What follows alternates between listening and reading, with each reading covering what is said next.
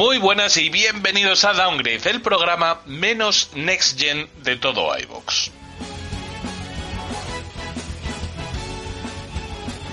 En el capítulo de hoy, el décimo ya de la cuarta temporada, están conmigo Bertino Osborne, un profesional del medio, Rafa, César, Yoyo. A ver, ¿ya me la habéis colado con lo de Bertino Osborne? O sea, ya, ya me la habéis colado. Ya, yo que voy leyendo ahí como un, como un chiflao, ya me la habéis colado. Entonces vamos a empezar con las presentaciones como tiene que ser. Y eso lo va a decidir el orden en el que me aparecéis en el Discord. Empezando, Craig, salúdanos. Bueno, pues ahora salúdame tú entonces, César. Hola, ¿qué tal? Oye, ¿qué has comido? ¿Qué he comido yo? ¿Qué has comido hoy? ¿Qué he comido? Ah, un bocadillo de torreznos. Un bocadillo de torrezno, madre mía. Pero qué Una fantasía. fantasía, luego dicen de lo del diverso, ¿eh? Me cago en Sí, sí, sí, sí. Pero bueno, nada, bocadillo de torreznos, muy bien. Qué hambre me acaba de entrar. Rafael, ¿qué tal estás? ¿Qué tal? ¿Cómo estáis? Yo muy bien. Yoyo, ¿tú qué has comido? ¿Tú seguro que has comido algo para, para estar finito como estás tú? Eh, sopa y croquetas. So- bueno, pues tampoco es que te hayas lucido tú. No, cualquier Eh, día puede salir el sol, que se decía, ¿no? Quiero decir, a Sí, sí, sí, también ya, me ¿eh? puede comer otra cosa que no sean lechugas y, y acelgas y mierdas. A ver, ya ves, el único que he comido aquí ligero soy yo. Pero bueno, no les he preguntado qué han comido a Miguel ni a Bea. Que como estáis en un solo micro, pues yo ya... Claro. Eh, eh, creo que os ganamos en ligereza. Ah, estáis lo- desayunando ahora. Lo ligero porque no hemos comido nada. Todavía no hemos comido nada. Claro. Sí, Bueno, pues así están las cosas. Esto es el- la dieta downgrade, que es como la dieta de Worms, pero con gente mucho más estúpida y con menos herejes. Y 3, 2, 1, comienza downgrade.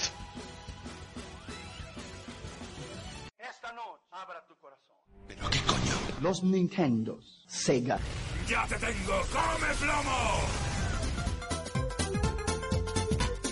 Estás escuchando Downgrade, el podcast de videojuegos hecho por gente mayor que se emocionan como niños.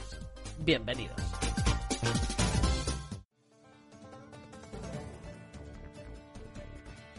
Noticias.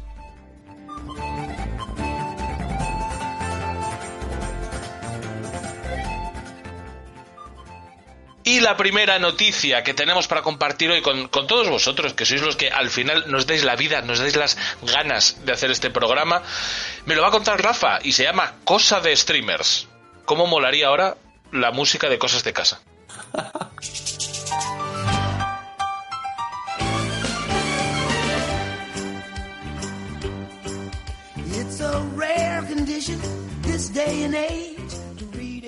Cuéntame, Rafael. Pues mira, eh, veníamos casi si nos ha costado hacer el programa y hacer noticias y afortunadamente Twitter nunca defrauda. Twitter siempre saca alguna movidita. Y es que ayer o anteayer, un señor que en principio parecía como un jefe de Stadia, y luego ha resultado que es de un estudio en Montreal. Eh, Sabéis que en Twitch los streamers están, bueno, si no lo sabéis os lo explico, últimamente están teniendo moviditas porque Sí, explícanos, Rafa, ¿qué, qué es un streamer? no, porque le están poniendo música con copyright y Twitch les está cancelando, lo- les está borrando los vídeos o silenciándoselos y dándoles avisos de baneo, ¿no? Entonces, en, en toda esta movida llegó este hombre y dijo que los streamers no deberían estar tan preocupados de, de este movida musical, sino que deberían estar preocupados de pagar a las desarrolladoras por retransmitir sus juegos. ¿Vale? Y bueno, pues ha- se ha, se ha armado un cierto barullo porque claro, hay muchos juegos que sobreviven o tienen vida gracias a que hay gente que los retransmite y dicen, bueno, pues este juego si no es por esto no no estaría vivo, ¿no? Como la Among Us, que, que llevaba dos años ahí en la miseria y ahora está ahora está a tope. la ve. ¿Vale? Y bueno, pues ahí el debate está en que no me parece mal incluso que las desarrolladoras digan, joder, aquí hay mucha gente, aunque nos den publicidad, hay mucha gente eh, lucrándose de nuestro juego y nosotros muy pocas veces estamos viendo algo. Si el juego tiene pagos, por ejemplo, el Duty o el, o el Rocket League o tal, donde cuanto más gente juega y más gente lo ve, más gente se anima y más gente se puede gastar dinero, perfecto, pero a lo mejor hay otros juegos en los que no hay tienda y hay gente ganando dinero a favor o sin que la desarrolladora vea un duro. Sí, bueno, hay gente que gana mucho dinero, los futbolistas, los clubes de fútbol ganan mucho dinero usando balones, equipamiento de Adidas o de la marca que sea. Y es curioso, no le pagan a Adidas o a Nike o a, o a lo que sea. Es esa marca la que le paga a los clubes de fútbol. Claro. Eh, aquí, aquí, si lo vamos a comparar, que es, es la comparación obvia, con, por ejemplo, eh, usar música en un vídeo de YouTube, ¿no? Eh, pues cuando tú usas música en un vídeo de- o, simplemente poner una película en, en, en YouTube, ¿no? Eh, pues ahí lo que estás usando es el producto directamente. No, sé si me explico, ¿no? Estás, estás aprovechándote realmente de un recurso para construir, para construir una, una, obra. Eh, cuando, cuando estás comentando sobre un juego, pues pa- para mí es algo distinto. Es la herramienta, es a lo que estás jugando, ¿no? Es como, yo, yo, yo no he visto nunca que, que no sé, que, que las marcas cobren a los telediarios por, no sé, por retransmitir un partido de fútbol, por ejemplo. Bueno, igual sí, ¿eh? Eh, son cosas distintas. Para información, a ver, los, los derechos de imagen y de y sonográficos eh, depende si es para uso de noticias informativos, si te dejan hasta cierta cantidad de tiempo, o si es para con ánimo de lucro, es distinto. Lo que no sé es si los videojuegos están unidos en una especie de SGAE, digamos, o sea, si lo hay en plan de que no te pueden copiar el juego, pero no sé si si tienen derechos de imagen como si- como tal. que para mí hay una diferencia fundamental y es que una película, si tú la reproduces, ese es el objetivo de la película, así que ya la estás usando. Pero un videojuego está hecho para jugarlo. Claro. Eh, el reproducir, el, el mostrar un videojuego no evita que la gente quiera jugar al videojuego. O, o- o eso era por lo menos hace unos años, ¿no? Que ahora hay una comunidad de streamers y hay un negocio alrededor y hay gente que se pasa horas viendo a otros jugar videojuegos. Entonces quizá es ahí donde está el cambio realmente. Sí, pero... Pero, pero, pero una música, el escuchar la música es usar la música. El ver un videojuego es usar un videojuego. El ver a alguien jugar es usar el videojuego. Claro, No lo sé. es que ahí está la cosa. A lo mejor vas a ver a alguien jugar. ¿Sabes lo que decir? Porque, El porque lo producto hace bien. A lo mejor no es el videojuego, porque tú has jugado al videojuego. El producto es quién juega al videojuego. Y cómo Claro, juega quiero y lo decir, que hace. Claro, mucha gente no va, no va a ver eh, eh, cómo el Rubius juega al Minecraft. Va a ver cómo juega el Rubius. A lo que Por sea. eso, yo creo que es un Minecraft, poco como- lo otro. Como el- la comparación que hice al principio, ¿no? Es como usar un, partido, un, un balón de Adidas eh, en un partido de fútbol. No vas a tener que pagarle por usar su balón. No, ya, lo que ya, ya dices lo has pagado, ya está haciendo su uso y ya está. por ver cómo lo usan. Es que, Por ver cómo lo usan, claro, exacto. aquí hay, hay un salto más y la verdad es que yo sobre esto no tenía opinión formada y con lo que os estoy oyendo creo que, que estaremos que estamos todos más o menos de acuerdo, ¿no? Que es verdad, o sea, no deben no tienen por qué pagar usando algo. Es como si yo ahora mismo hago un, un vídeo en el que explico cómo se utiliza una mini pimer, monetizo ese vídeo y mini pimer me dice que estoy generando contenido con ello. Dice, no, estoy utilizando algo que es mío. Sí, eh, lo que pasa es que yo no estoy de acuerdo con lo que yo digo. Yo, tengo dudas. Eh, el punto importante está en si consideramos que el objetivo el objetivo fundamental de un videojuego es ser jugado o, o también puede ser un objetivo fundamental de un videojuego el ser, el ver cómo juegan, A ver, el, el- el ver cómo juegan. Aquí- ¿no? La- está claro que una película, si tú la ves, es estás está claro la música, si tú la escuchas, la estás usando. Pero ahora te digo, ver un juego y escuchar un juego es, es usarlo. Pues a lo mejor ahora sí, Yo- a lo mejor hace unos años no, No, y ahora es que sí. creo, o sea, esto es, sería efectivamente, el key de la cuestión sería exactamente ese. Lo único que, como creo que no hay nada asimilable a este caso particular, pues tendremos que ir haciendo la legislación poco a poco. Y yo entiendo que a fin de cuentas los streamers están sacando el rédito económico de, de un producto que tú has hecho pero que ya te han pagado ellos a ti. Es que, claro, es que... Eh, pero es que no, eso no vale, porque el ejemplo del fútbol, eh, los futbolistas, eh, los clubes de fútbol están sacando rédito económico al balón que tú... No, pero es que, por ejemplo, aquí hay un error, porque no están sacando el rédito económico al balón, están sacando el rédito económico a su formación deportiva. Eh, pues lo mismo podríamos decir de un youtuber que juega un videojuego, Sí, ¿no? su formación eh, deportiva es él. Los Eh, futbolistas juegan con el balón. El equipo te cobra por ver a su equipo, por ver a sus jugadores. No te cobra por Pues ver el balón. El youtuber no te cobra por ver el videojuego. El youtuber te cobra por verle a él jugar ese videojuego. Entonces, creo que, aunque esto, como os dije antes, es algo completo, absolutamente nuevo, es algo que, que habría que empezar a crear legislación eh, novedosa. Seguramente la legislación, porque eso es mucho más, muy complejo. No, no más complejo legislación, La, eh. la legislación seguramente existe. De hecho, lo que estamos ante una. costumbres. Tendríamos que empezar a crear nuevos usos y costumbres a raíz de esto, pero creo que en este caso particular, eh, el videojuego en este caso es una herramienta de monetización, no se monetiza el videojuego. Distinto sería si hubiese alguna manera de que yo te dijese, oye, a ver, me vas a ver a mí y a la vez vas a jugar este juego tú. No... eh, creo, o sea, si bien al principio no quise hablar porque no tenía opinión formada, yo estoy bastante convencido de que no se puede hacer eso, porque tú estás utilizando algo por lo que ya has pagado. Claro. Y que además, que, que, que cojones, o sea, la gente compra los juegos, determinados juegos, la gente juega al Fortnite porque hay youtubers eh, transmitiendo Fortnite. Sí, Hay muchísimos, bueno, muchísimos juegos, la publicidad que dan o no. Claro. pero vamos, es que eso ya, eso. efectivamente, ya me parece un poco hasta cierto punto. De todas maneras, es que vivimos porque- en un mundo tan extraño, y, y- y no ahora, pero desde hace décadas, ¿no? En el que nos compramos ropa eh, con el logo de la marca y uy, qué bonito, lleva el logo de la marca de ropa y estás comprando su publicidad, Sí. ¿no?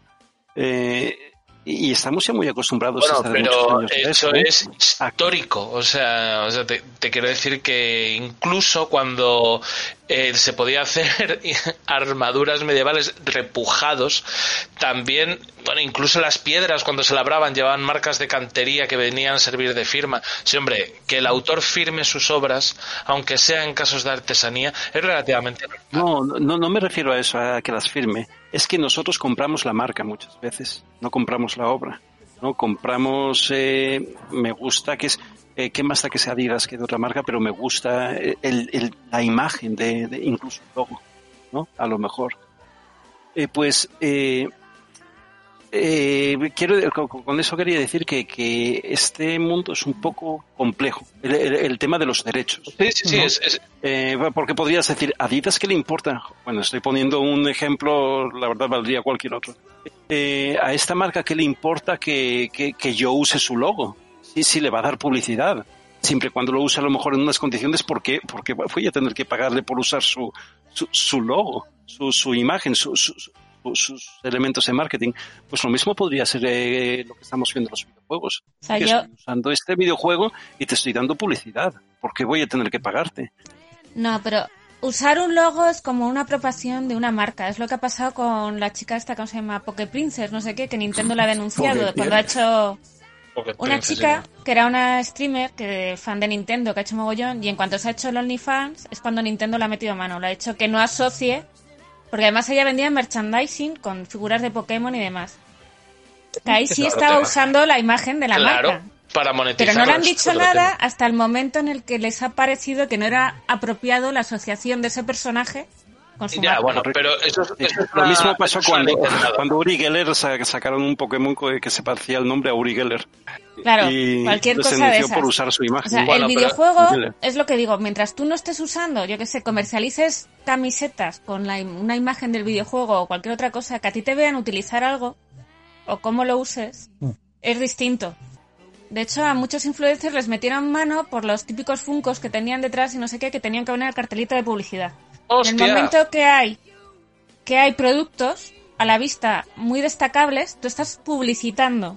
La, la nevera Bueno, de Red sí. Bull que tiene Ibai detrás, Sí, pues Sí, evidentemente está lo paga. bast- es- claro, pero está lo bastante lejos para que entre dentro de la ley.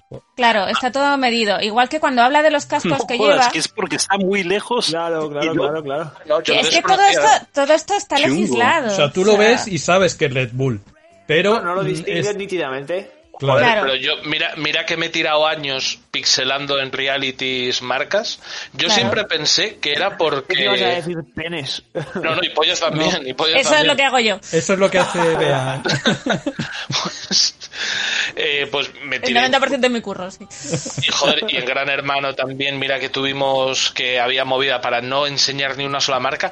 Yo no pensaba que hubiese una ley en contra de hacer eso, la publicidad en directa, sino que por el contrario, eh, pensaba que era la propia, o sea, la propia compañía la que decía, no, no, a santo de qué, si no nos pagan no les sacamos. Pues yo pensaba que era eso.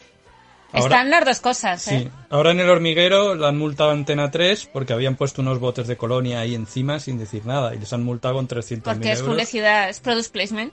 Hombre, Oh. es que, que- que- todo eso- es que todo no eso un está bote de regulado. colonia y lo pone encima de la mesa, porque sí, claro. Claro.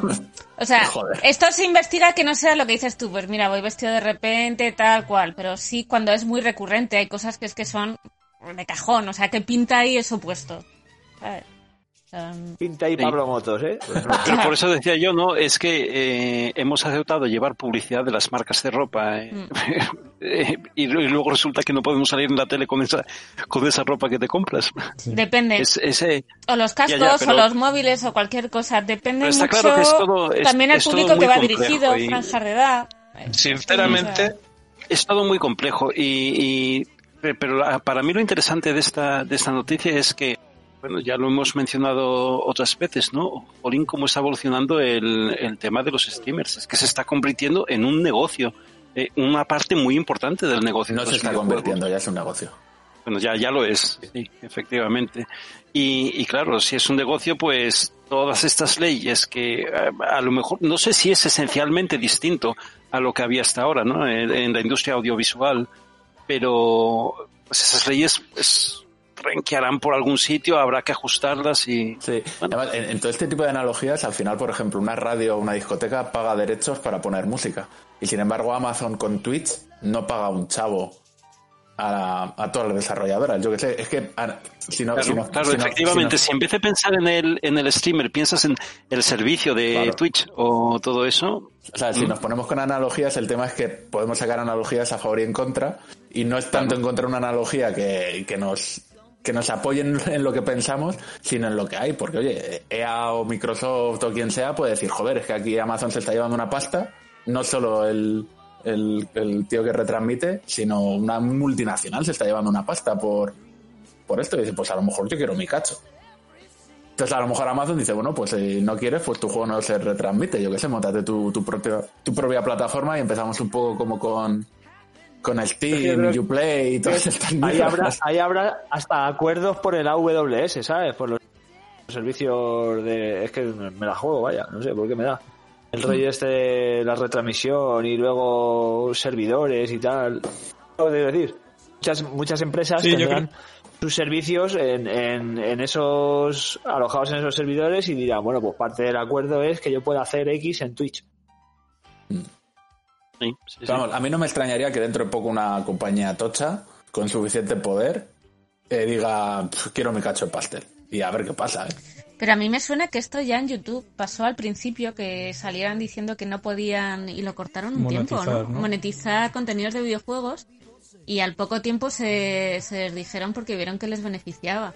Al Sí, speedruns y todo esto y las guías es que es curioso porque aquí volveríamos a tener casi el mismo caso y no es tan prohibido. O sea, y nadie le piden dinero por mostrar contenido de un videojuego que ya poseen.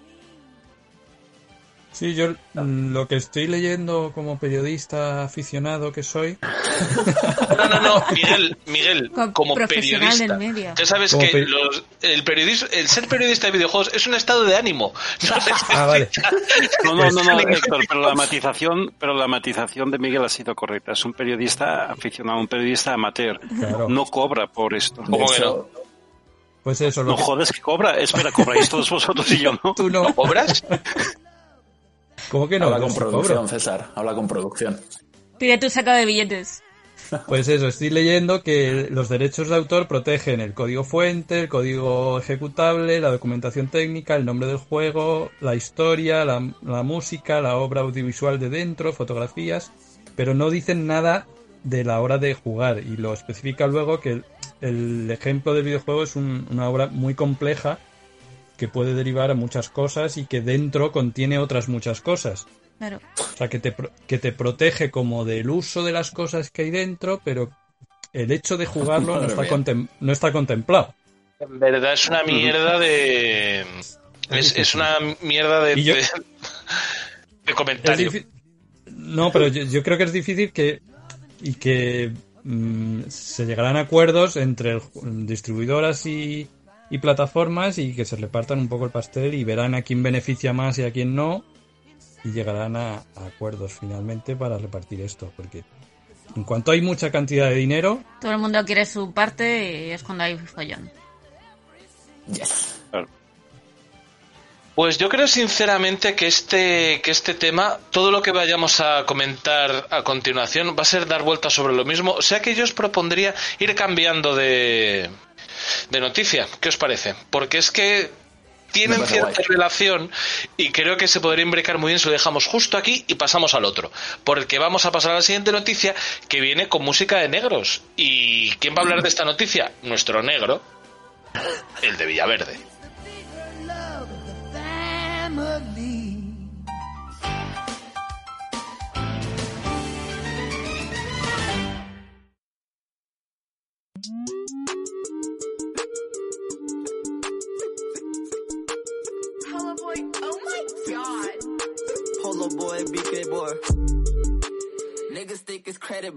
También soy, soy negro amateur en mis, en mis tiempos libres. Eh, y vengo... No te pagan por ser negro. Claro, efectivamente, no me pagan eh, por ser negro. Antes, si te antes pegan por ser negro, recogiendo, recogiendo algodón tampoco te pagaban. Pero bueno. Eh, eh, el rollo este que estamos hablando de quién paga a quién, ¿no? Eh, te compras un videojuego, ¿no? Y en esta generación, que una de, la- una de las cosas pues, absolutamente deleznables que hemos tenido son los tiempos de carga, pues en esos tiempos de carga cogen y con sus cojones morenos ponen anuncios. ¿Qué ha pasado? ¿En dónde? Pues ¿dónde va a ser? En el, en el NBA 2K21. Os explico, en, en los tiempos de carga, cuando tú vas a, a jugar un partido, pues eh, la propia, el propio 2K tiene un, una, una serie semanal, una serie semanal, por llamarlo de alguna forma, ¿vale? Son unos vídeos que hacen, hacen dos, un chico y una chica. Ahora mismo la chica sé que se llama Alexis y el chico no, no me acuerdo la, la vida. Eh, Esteban. eh, pues, este banco está ocupado, eh, perfectamente puede ser. Total. Además, el, el hombre, el chaval, da cosita, ¿no? Porque es blanco, ¿no? Y tiene que hacer, tiene que hacer entrevista a gente negra que tiene mucho flow, ¿no? Tiene mucho rollo y, y se y baila y se mueve y tiene como mucho ritmo. Y el tío es como un palo, ¿sabes? Que no se sabe mover. Por querer empatizar muchas veces intenta bailar y de esto que lo miras y dices, no, no, no, no, no, para, para, para, para, para. ¿Sabes? Lo estás, Que- que lo te estás da- te haciendo como- mal, ¿no? Sí, claro, te da como vergüencita y está diciendo, no, no, eso no es lo que tenías que hacer. Tú sonríe y asiente, ¿sabes? Y ya está. Sonríe y asiente, sonríe y eh, asiente. Sonríe y asiente. Pues justo en esos, en esos vídeos que tú los ves ahí amigablemente mientras está cargando sus dos minutos de carga ahí, far, far, y te explican sus movidas, pues ahí de repente, en el MA2K21, ¡pam! Anuncio de las Oculus Quest 2. Y dices, "Puf, pero bueno, pero bueno, dice, lo voy a quitar. No, no lo vas a quitar porque no te va a salir ni el banner ese de skip ad. Ver, te lo comes. Joder. Te lo estás comiendo ya no en un producto que hayas pagado y tal, sino en un producto que encima has pagado 80 pavos, porque lo han subido, claro. Está, son lo- los primeros oficialmente que dijeron de subir el, precio del videojuego, el, el- la Next Gen, por ejemplo, y viniendo de, de- del, NBA 2K, que es como la- las tragaperras en formato Blu-ray, ¿sabes? O sea, todo está monetizado y... y- que además na- nadie te avisó que te iban a meter publicidad. No, O sea, no, es- claro, es claro. que es gente ha se ha encontrado de repente y ha dicho, ¿qué cojones está pasando aquí? Claro, porque además es que es la falta de información sobre el producto que compras, tío, de repente te, te la meten doblada, ¿no? O sea, porque si Claro. dicen, mira, tú vas a pagar X dinero, pero este dinero no es suficiente para que nosotros recuperemos todo el esfuerzo, pues que sepas que de vez en cuando te vas a comer algún anuncio.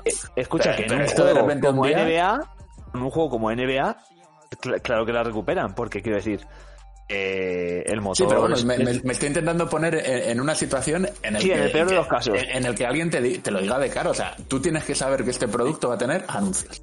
O sea, tú no te, te Sí. puedes encontrar de repente, pues hoy a las 4 echan águila roja, ¿sabes? O sea, ¿qué Y a, lo, cojones? y a lo mejor, no, no, pero es que seguramente no hablen de... eh, eh, a- a lo mejor el tema es que el NBA 2K21 es un juego en el que los anuncios entran solos. Eh, por, por- toda la, no sé, por todo lo que tiene alrededor, ¿no? El rollo que tiene de, pues, de las entrevistas, de no sé qué. Es todo muy, no me sale la palabra, muy cinematográfico, no. Televisivo, ¿no? Eh, televisivo. Y entonces el que te ponga un anuncio, pues hasta te hace gracia. Yo, yo me acuerdo cuando, no sé, en los primeros juegos de PC y tal, pues si me ponían, no recuerdo el ejemplo en concreto, ¿no? Pero si ponían y simulaban que tenían un anuncio, o si hubieran puesto un anuncio, hasta me hacía gracia que tuviera un anuncio. De hecho, me acuerdo en el Off-Road de NES, que me hacía mucha gracia, que eh, las vallas publicitarias ponían cosas que parecían Sí. anuncios de verdad, y entre ellos me acuerdo de aquello... O, ah, no, ya me acuerdo, Jolita, perdona, Héctor, en el, en el PC Fútbol, cuando las vallas del PC Fútbol te ponían publicidad de verdad. Es que ahí, no me, pare- ahí no, no me, no me parecería mal del todo, fíjate. No, hombre, O sea, ahí, algo ahí que me moleste. Me- hasta me hace no es gracia. intrusivo. Claro, ahí es realista. Bueno. ahí es claro, como lo ves, es como lo ves eso. en la tele. Y también te digo una cosa, eh, todo este tipo de cosas de la publicidad, mientras vaya en...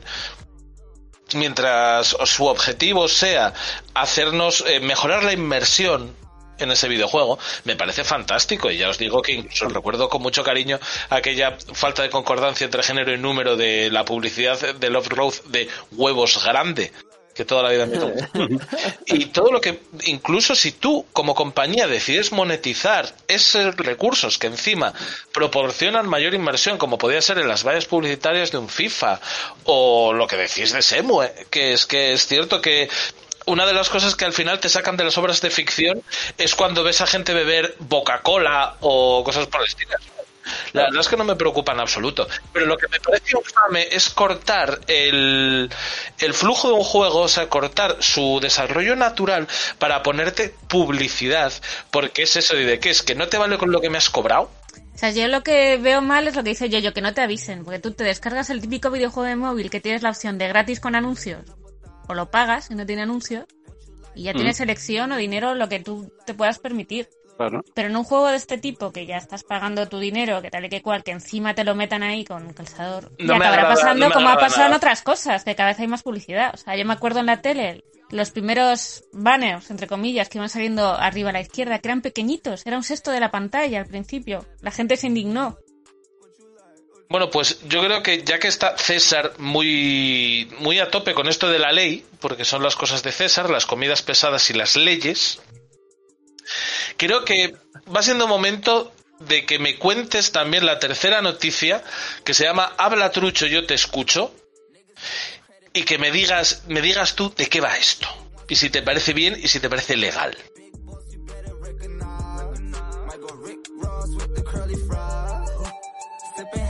Bueno, pues eh, la verdad es que las tres noticias que tenemos para empezar el programa sí están muy alineadas, la verdad que...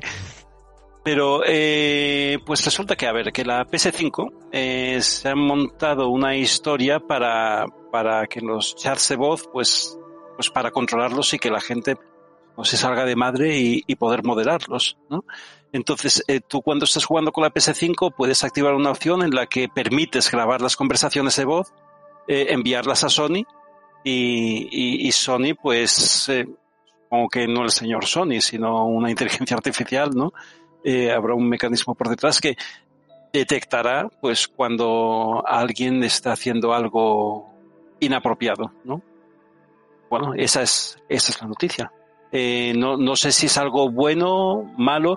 La verdad es que hace unos años nos hubiéramos llevado las manos a la cabeza, pero ahora yo creo que todos los que estamos aquí eh, tenemos a Alexa escuchándonos continuamente. Eh, Alexa o Google o, O el móvil mismo que tengas en la Siri mano. o... ¿Puedo hacer una prueba? que- Alexa, interrumpe el programa.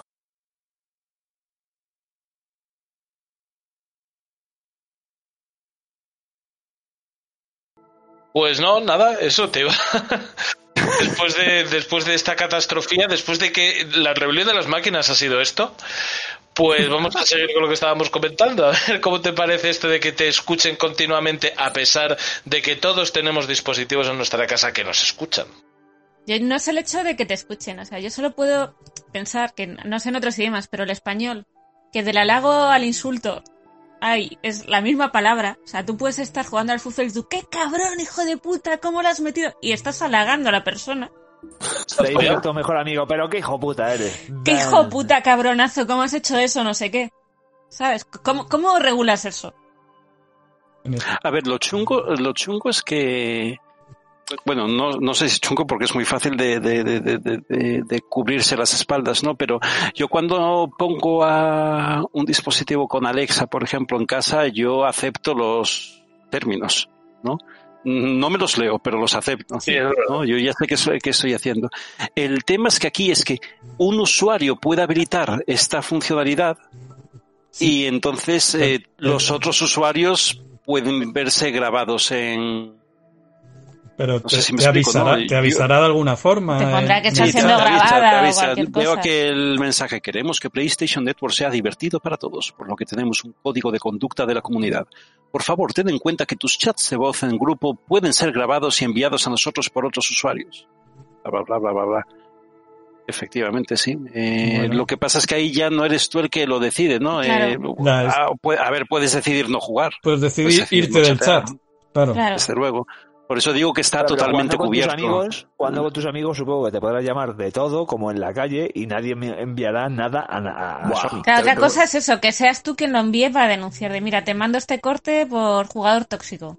Tengo unas ganas de delataros mientras jugamos al Rocket League. Por unos rojos. Tengo ganas, casi te denuncio a ti por llamarte cabrón, ladrón, eh, Enea. En el Porque- Origin, es verdad, macho. Es que directamente me salía la opción denunciar nombre. Con eso te lo digo todo. Eh, ¿Alguien aparte de César tiene algo más que opinar fuerte de esto?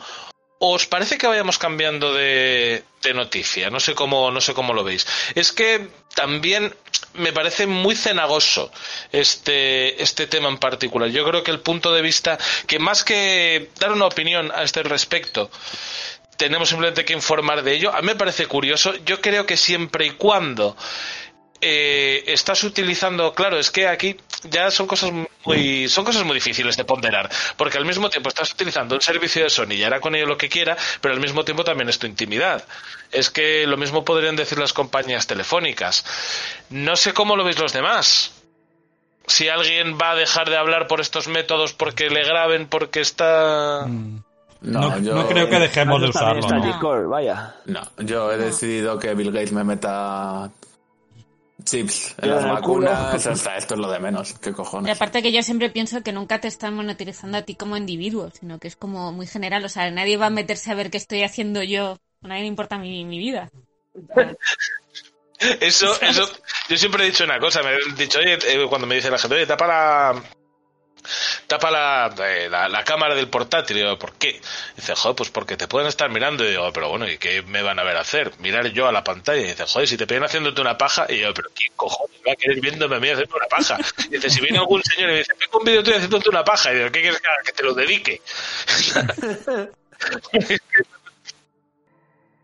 Y yo creo que deberíamos ir pasando de, de noticia por lo que os decía antes, por estar entrando en terrenos excesivamente cenagosos y muy lejos de la intención de este podcast.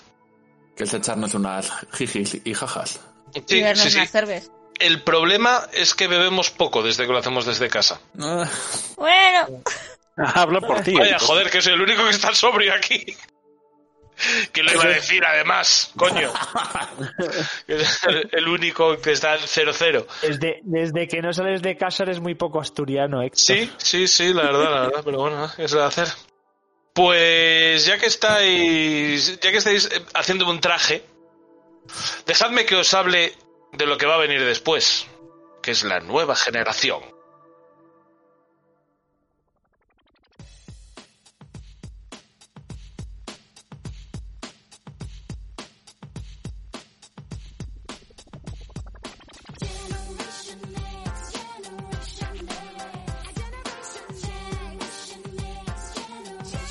Nueva generación, nueva generación que parece que por muchas veces que lo digan nunca son suficientes. Todos estamos ansiosos, todos estamos deseosos de ver qué es lo que va a pasar y todos estamos bebiendo de las fuentes proverbiales.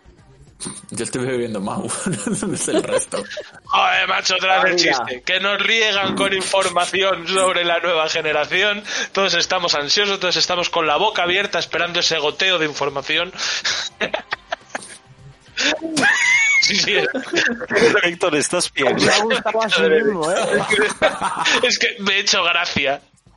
Me he hecho Claro, gracia. claro. Y la verdad es que, ¿qué queréis que os diga? Creo que no se quedaría un programa completo, sobre todo estando la fecha que estamos, a escasos días de que salga la nueva generación, de que empiecen a llegar las Xbox Series X y la PlayStation 5, no sería un programa completo sin que hablásemos de esto. En que hablásemos de las nuevas noticias relativas a las nuevas máquinas. Y es que hay cosas que comentar. Lo primero, una de las noticias que más me llama la atención es que ya es pública eh, las apps que estarán disponibles en PS5 de lanzamiento. Y diréis, sí, ¿por qué? ¿Por qué esta tontería? ¿Por qué, o sea, por qué darle vueltas a esto? Y sí que me parece una cosa curiosa, algo que me gustaría comentar con vosotros, porque bueno, serán Apple TV, Disney Plus, Netflix, Spotify, Twitch y YouTube. Amazon Prime en el futuro, MyCanal, Hulu, eh, Peacock, estos son este tipo de cosas que van a ir llegando, pero me parece muy curioso, me parece muy significativo que ahora también se anuncien las aplicaciones que vienen de estreno, porque sí que hemos llegado a ese punto, el que tanto nos reímos en su momento de Microsoft, cuando tanto decía TV, TV, TV, eh, pero sí que ha llegado ese punto en el que las consolas son grandes centros multimedia y ya no es ya no es una sugerencia ya no es oye sabes que desde tu PlayStation puedes ver YouTube como podía ser en la 3 sabes que desde tu PlayStation o sea yo creo que ahora esto está completa y absolutamente interiorizado y creo que sí que es motivo de compra o motivo de, de espera el que no te traiga quizá algunas de tus aplicaciones favoritas Pero no de ahora, ¿eh? O sea, quiero decir, es que Microsoft no iba nada desencaminada. No, no, no. Simplemente, de hecho simplemente razón tanto en eso como en el All Digital desde el primer momento, cuando salió la One, eh, eh, estábamos en el punto en el que, en el- no, no, pero que en ese momento ya era el momento de las aplicaciones. Otra cosa es que el marketing de Microsoft fue terrible y PlayStation y Sony la- lo aprovechó y fue a saco a, a meterle caña, pero, pero desde el primer momento las aplicaciones fueron importantísimas en esta una generación. cosita, yo hay una cosa que sí que creo, que si, que puedes, que es- si dices, no, es que estoy acertado, pero lo he hecho a destiempo. No, si lo has hecho a destiempo, lo has hecho a destiempo y no has estado acertado. No, pero mi punto es que no lo hizo a destiempo.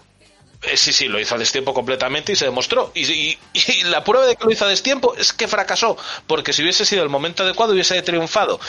No, no, no, eso, eso, no es una, eso no es una prueba, Héctor. O sea, hay muchos otros factores y Sony jugó sus cartas muy bien y Microsoft lo jugó sus cartas muy mal. Pero, cuando- pero en el momento, en el momento en el que salió la, la Xbox One y la Sony, eh, quiero decir, unos meses después, no lo sé, pero ya existía Netflix, ya existía Spotify, ya existía todo, y en el momento que, hubo la aplicación para la consola, todo el mundo las instaló esas aplicaciones en la consola. De lanzamiento había aplicaciones para ver, para ver cosas, y la gente las consumía. Entonces, para mí, no, no salió a destiempo. Simplemente una muy mal marketing, eh, el poner foco ahí cuando la gente todavía no había asumido esa nueva realidad, ¿no? Esa, esa nueva realidad de lo que es una consola. Pero la tecnología en sí no salió a destiempo, pero el mensaje y el marketing de Microsoft fue muy erróneo. Es exactamente lo que yo estaba diciendo, que se demostró que lo hicieron mal en poner el acento en eso, porque estábamos hablando de una época en la que la gente se quejaba de que tuvieses que estar conectado por si se llevaba la consola al pueblo, que fue el argumento más mierder que he oído en mi puta vida. Y tú, si está la gente de uñas con eso, dicen, ay, si se me va internet, ¿qué hago? Porque no, porque la electricidad no se va, se va internet. Eh, de- de- ¿Por qué tengo que estar Lo que pasa es que es muy fácil decir ahora. TV, TV, TV. No, no es muy fácil decirlo ahora. Lo fácil fue decirlo en aquel momento. Es eh, hicisteis el gilipollas. Pues hicieron el gilipollas. Ya se les fue. Hombre, es muy fácil decir ahora hiciste ser gilipollas, pero cuando tú tienes un producto ¿no? y dices, joder, es que mira, esto va a ser más que una consola de videojuegos, y dices, hostia, pues lo voy a vender como algo más que videojuegos, pues no sé, a mí a priori no me parece un mal mensaje.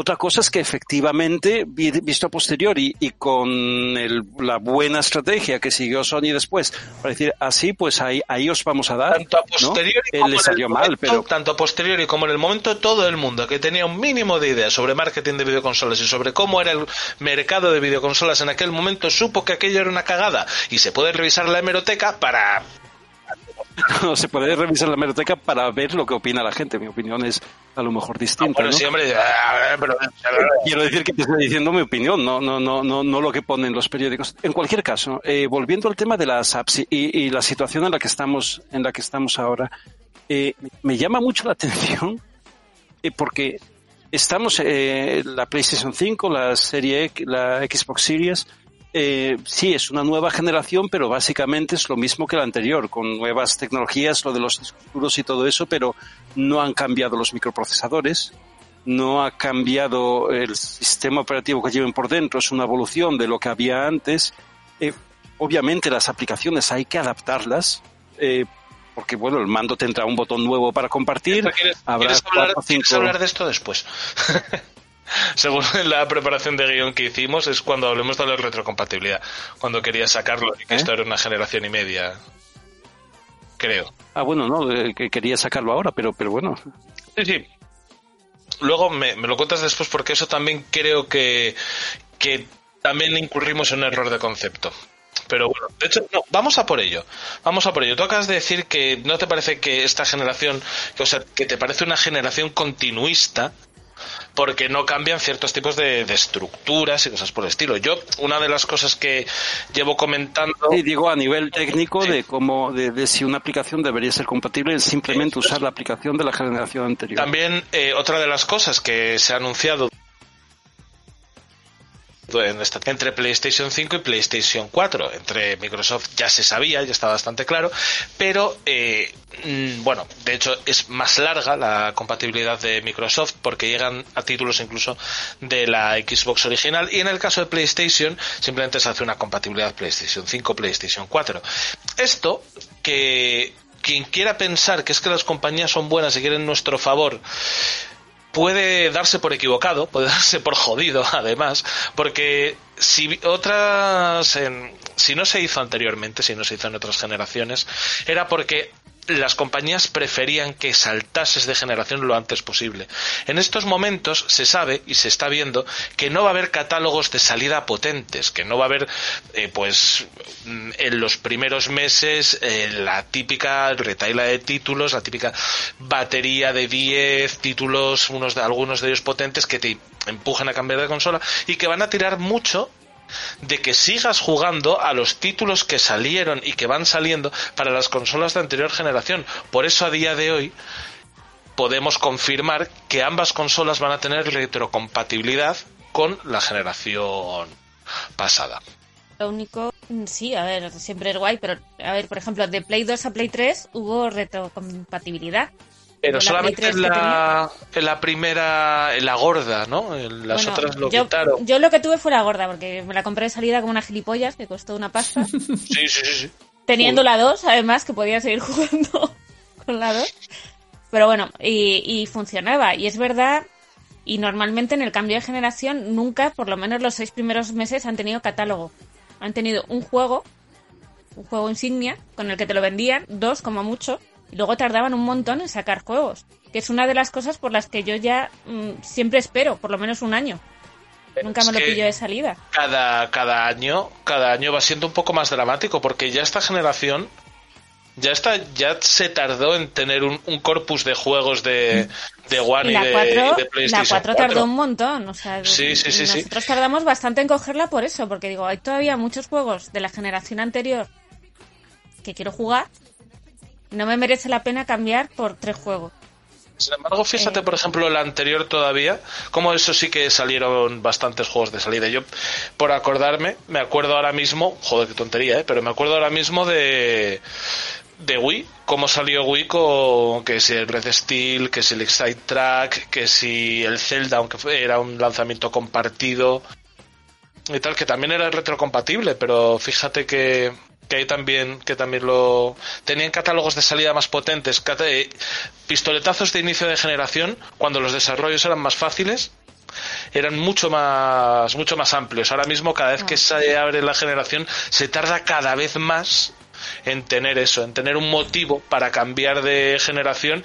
Y aquí han visto que no tener retrocompatibilidad, mientras que antes era incluso una ventaja, ahora mismo es una dificultad no tener retrocompatibilidad, porque es que vas a tardar mucho tiempo en querer en, en querer cambiar de consola si El que tienes te- que ceñirte realmente tengas, los nuevos juegos. tengas la necesidad. O sea, tú hoy en día los juegos que tardan una media de cinco años, de un juego, un triple A, un grande, uno de los importantes, Sí, sí, sí, sí. eh, desde que sale la tecnología hasta que mm, ya pueden utilizarla bien.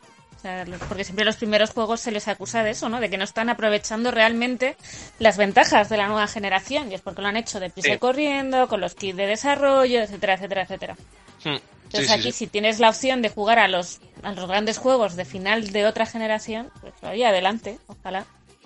Y antes, y antes, y eso, eh, antes pasarás de generación si crees que, bueno, porque además también daros cuenta, otra maniobra que va encaminada en exactamente esto, lo de coger y lo que hacen es te dicen que puedes seguir jugando a los juegos de la anterior generación, pero además potenciados.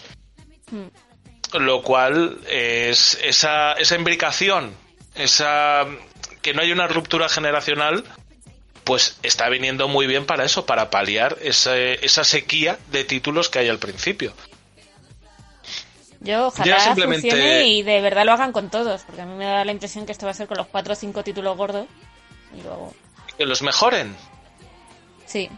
Sí, que los mejoren no tienen no tienen la obligación moral de hacerlo y no creo que lo hagan más allá de No, cuatro no. o cinco juegos. Cuatro o cinco Pero juegos para vendértelo y ya. Y... pero bueno, no, de, en, en Xbox One, en Series X creo que era más, más común. O sea, por lo menos he visto más noticias relacionadas con eso de que bastantes juegos que los pones en una plataforma y sí que tienen mejora directa, mientras que en Sony son algunos... A ver, lo están algunos haciendo menos sobre en las todo con los, con los últimos que están saliendo, que los están, porque realmente los, los sacan ya preparados para una generación y la siguiente.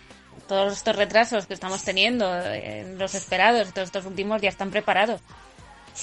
Ahí, por supuesto, que te lo van a, te van a dar el típico parchecito de día uno de mejora Play 5. Esto sí que sí que es interesante y sí que a lo mismo que antes dije que esto era que quien se piense que esto lo hacen las compañías porque nos quieren porque quieren lo mejor para el jugador y no nuestro dinero, pues que está muy equivocado. Pero lo uno no quita lo otro. Esto también nos viene bien como jugadores porque es una mejora respecto a las políticas que hemos tenido en otras generaciones. O sea que bienvenidos sean. Pero yo a César, tope. Sí, sí, yo a tope con esto, claro, joder. De hecho, yo voy a. Cuando me llegue la serie X, tengo intención de estrenarla con el Doom Eternal, que ya ves. Si me tengo que esperar algún juego específico que tenga pinta de ir a merecer la pena de la serie X. Yo César, lo ¿qué que, lo que no de- sé, una ¿Sí? dudita, vosotros ¿Eh? sabéis, los típicos juegos, por ejemplo, imagínate, Rocket League.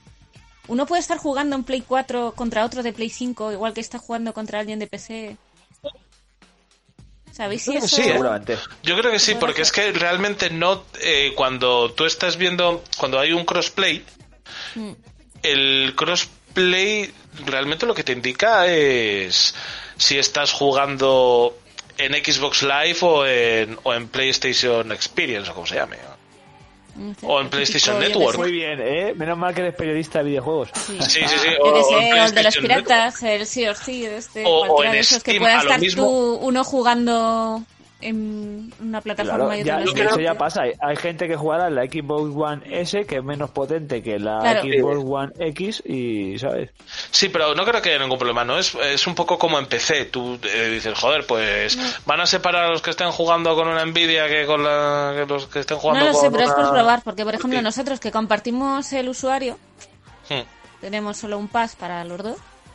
Si hiciésemos el paso, imagínate, que si yo pudiese seguir jugando uno en una generación y otro en la siguiente, a lo mejor sí lo hacíamos antes el cambio. Pero tenemos que mirarlo. Pero claro, para nosotros es una putada tener que comprarnos dos de cada. César, cuéntame, cuéntame eso que tenías en mente de, de- de que esto era una generación y media porque las tecnologías apenas cambiaban. Es que esa opinión No, no, no, no, es que bueno, pues saca, saca tú la polémica, pero yo no, yo no he dicho eso exactamente, eso. Eh, es que a nivel de, a, ver, eh, una cosa es pasar de una, una Master System una Mega Drive o de una 360 a una One o una PS2 a una PS3 y otra cosa es lo que estamos viendo ahora, ¿no? Eh, es cierto que hay, hay, hay, sobre todo para los videojuegos, hay un montón de mejoras, nuevas tarjetas gráficas, eh, pues eh, la- eran los recursos del disco duro, etcétera, y todo eso, que son muy importantes, pero esencialmente la nueva generación yo creo que va a ser lo mismo que la anterior. eh, para aprovechar estas características habrá que usar SDKs nuevos y, toda la pesca. Pero no veo que haya que rehacer las aplicaciones, los juegos o muchos juegos desde cero. Las adaptaciones deberían ser mucho más sencillas y las adaptaciones de las aplicaciones deberían ser más sencillas aún. Eh, leo que, que, por ejemplo, PS5 dice, pues de lanzamiento, no sé si lo tengo aquí, de lanzamiento van a, van a existir las aplicaciones de Apple TV, Disney Plus, Netflix, Spotify, Twitch y YouTube. ¿sí? Y, y más tarde llegarán a la de Amazon Prime, la de Hulu, la de tal. Se me hace muy raro. Se me hace muy raro. No tienes que hacer la aplicación desde cero, nuevo. No digo que no haya que hacer nada, ¿eh? Habrá que adaptarla al nuevo entorno y, y tal, como decía, si tiene un botón nuevo, pues habrá que usar ese botón. Si la tienda, si el interfaz de usuario tiene nuevas cosas y tal, pero no debería ser algo que requiriera rehacer las aplicaciones desde cero. Eh, yo entiendo, y, y simplemente es mi, mi, mi, opinión porque no sé qué es lo que pasa por detrás, pero que si no van a sacar una aplicación en el momento de lanzamiento es porque no han querido, no les ha interesado, ha habido algún otro tipo de problema, han priorizado otras cosas, etcétera. Yo en eso estoy contigo, creo que es más que la compañía en ese momento diga, mira, no voy a perder mi tiempo y mis recursos en esto ahora mismo, no es esencial para mí. Mm. Por ejemplo, yo siempre me he preocupado, me he preguntado por qué en la Xbox no hay aplicación de HBO. Mm. Yo esencialmente no veo HBO porque no lo tengo en la Xbox, que es lo que uso para ver la tele. Mm. Eh, pues me llama la atención. Pero HBO no es una, no es es que una- precisamente tiene Supongo que problemas serán con acuerdos comerciales. Porque, porque con Claro, el Fire claro, Stick hay- tampoco lo tiene. De. En el Fire Stick tampoco. Hay otro rollo, es otro rollo distinto. Y el hecho de que no haya aplicación de Prime Video para la PS5 en el momento de lanzamiento, para mí no puede ser técnico. Porque Amazon puede perfectamente, tiene recursos, dinero, etcétera, para hacer una aplicación y ponerla en el momento de lanzamiento. Porque, insisto, si quieren, pueden, seguramente pueden poner la aplicación anterior y adaptarla a lo nuevo. No es, Seguramente. no es como pasar un juego de la PS2 a la PS5, que o pones un emulador o no hay manera de hacerlo, hay que rehacerlo. Y era eso lo que quería decir.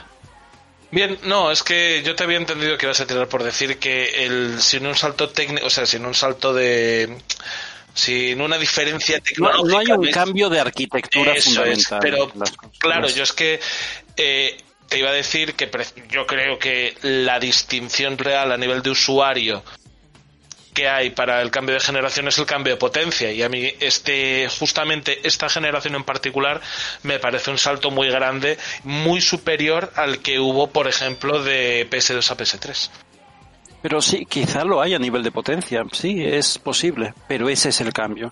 Es ponerle una tarjeta gráfica nueva, ponerle un disco duro SSD, que a lo mejor tienes que cambiar la placa, el micro y todo para que lo aproveche, etcétera. Pero, pero la arquitectura es la misma. gordísimo soy gordísimo como salto es gordísimo es justo lo que Sí, necesitamos la verdad que te ha faltado. Bueno, y cambiar la placa y la memoria y el disco duro. No, hombre, pero quiero decir que, pero- que- que no es, que, no es cambiar también- sí, no de... es un cambio de, de paradigma, es un simplemente No es un cambio de paradigma, pero vamos, que simplemente más potentes. que sobre todo a nivel de usuario, el, el usuario lo que ve, sobre todo el usuario no interesado en tecnología, como, como yo, lo que veía es que eh, con la NES tenía, eh, tenía el Super Mario Bros. 1 y con la Super NES tenía el Mario Wolf.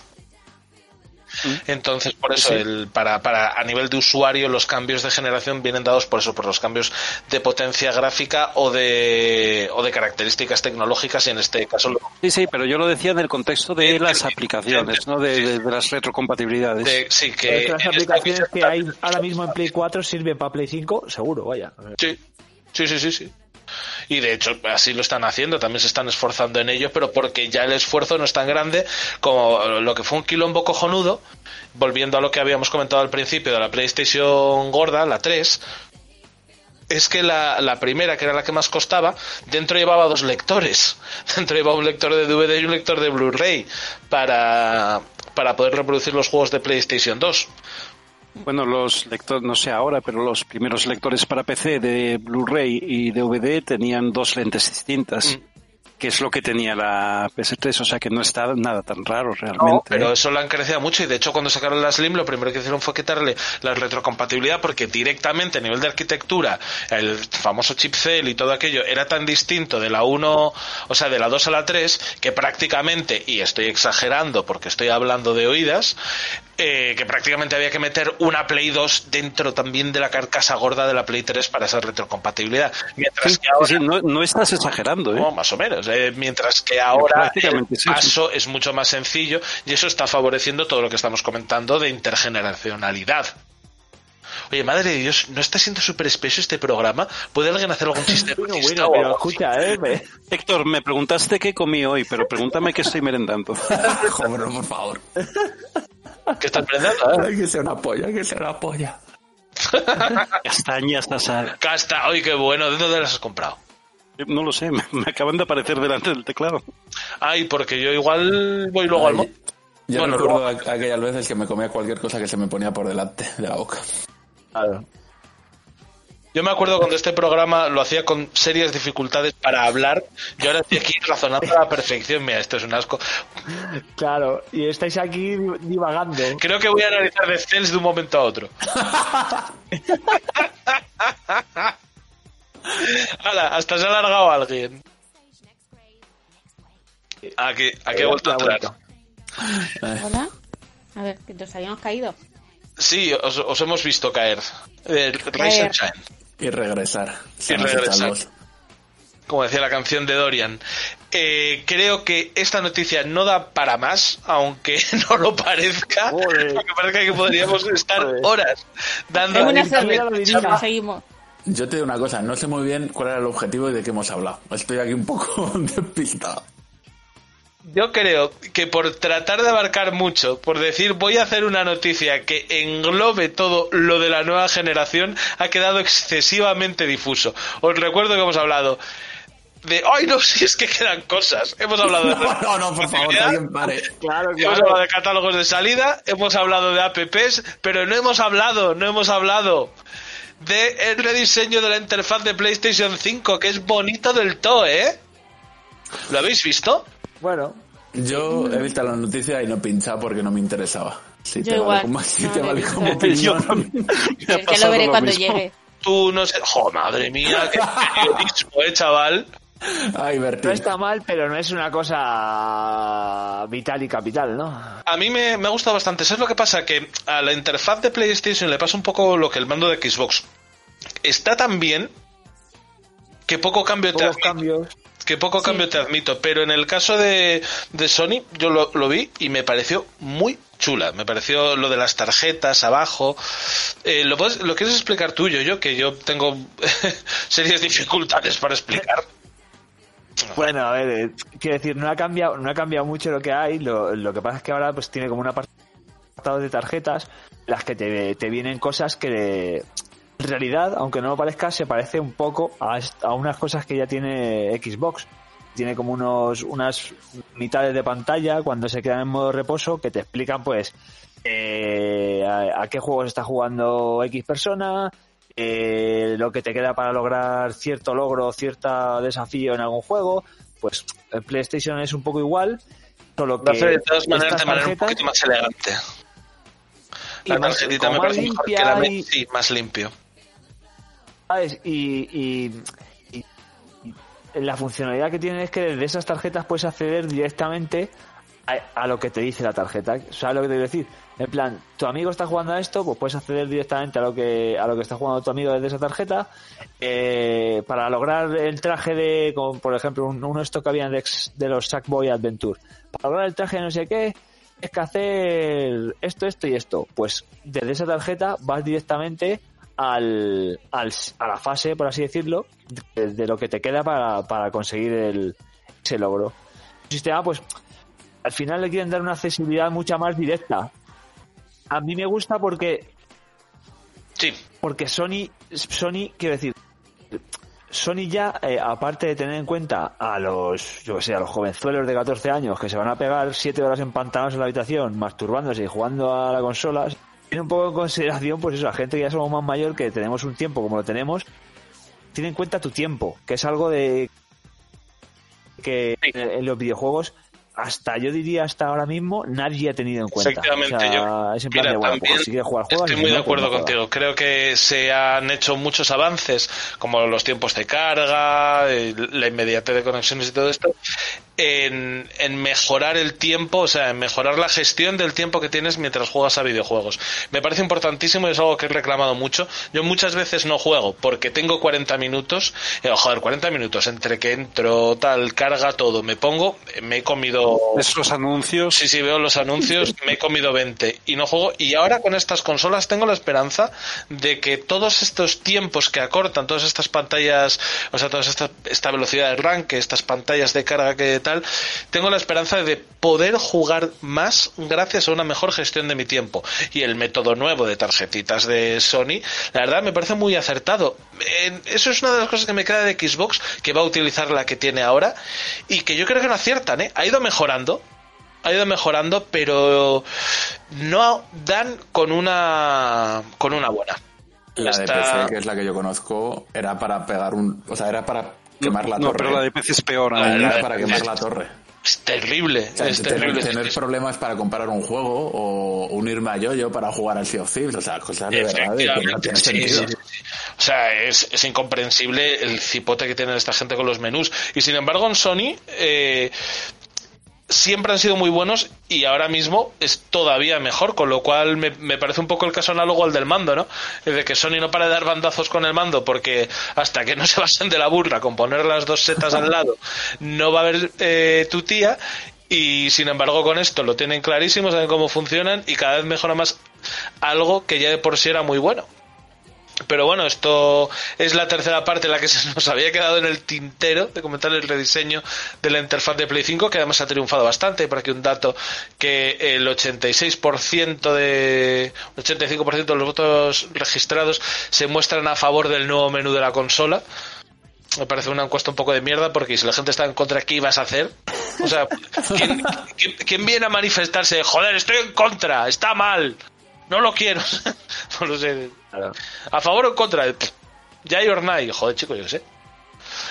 Pero bueno, es, es eso, que, que creo que era bonito comentar, comentar algo bueno, decir palabras buenas de una compañía y es que, joder, Bonitas, está bien. bonitas y claras como la interfaz de la PlayStation 5. Sí, sí, cosas bonitas y claras como la interfaz de PlayStation 5.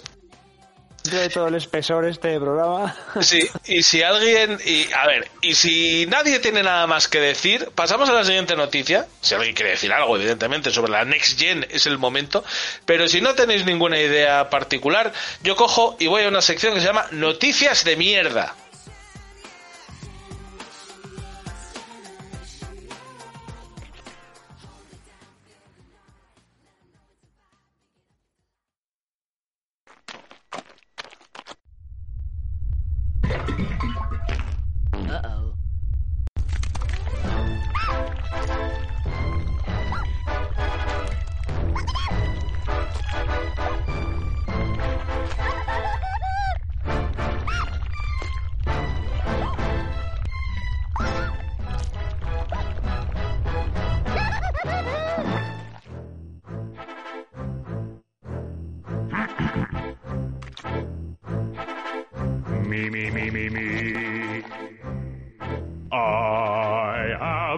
The great mighty Pooh, and I'm going to throw my shit at you.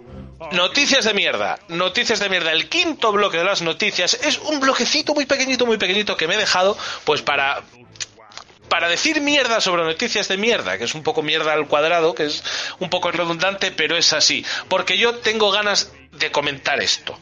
Eh, Sony, ah, habréis visto en redes sociales, muchos usuarios nuevos, o sea, muchos usuarios, perdón, nuevos, no, muchos usuarios, muchos eh, celebrities, mucha gente famosa, que Sony les está mandando a casa el mando de la PlayStation 5. Eh, Sony, ¿por qué haces eso?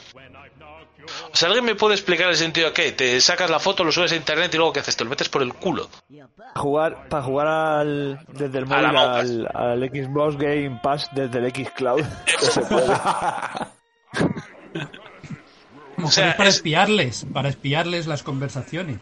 Como teaser me parece un poco raro, sinceramente. Sony, manda la consola, hijo de puta, que ya la tienes ahí. O no mandes nada, pero el, el mando para qué. Yo me imagino recibiéndolo en casa y diciendo, vale, ya tengo el mando. Fantástico, me saco la foto y lo guardo en una caja.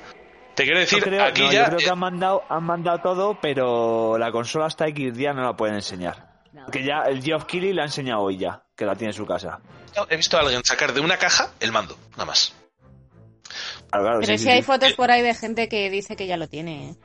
De hecho, que tenían como el pack completo de, de la consola, el, mando, los cascos, tiene todo. el, el cargador del, del DualSense, el DualSense, eh, los cascos y no sé qué más tenía. Pues espera, tenía todo el pack. el- Espera, el que me parece más todavía de tontos. O sea, coges y dices, pero solamente puedes enseñar esto. Y ya, por favor, que enseñen el cable de alimentación. Ya para hacer el ridículo todos. Dice, este es el cable de alimentación de la PlayStation 5. Señores, ¿se pueden enseñar? No, eh, esta de mm, te enseño la patita eh, como campaña me parece una absoluta chorrada. Y no es que esté mal, es que me parece una chorrada. Y como me parece a mí una chorrada y son mis noticias de mierda, digo, mm, Sony, su normal. ya está. Más cosas, más cosas de mierda. Han tenido que ponerle un parche al Smash Bros. Ultimate. ¿Por qué? Por Steve. ¿Quién es Steve?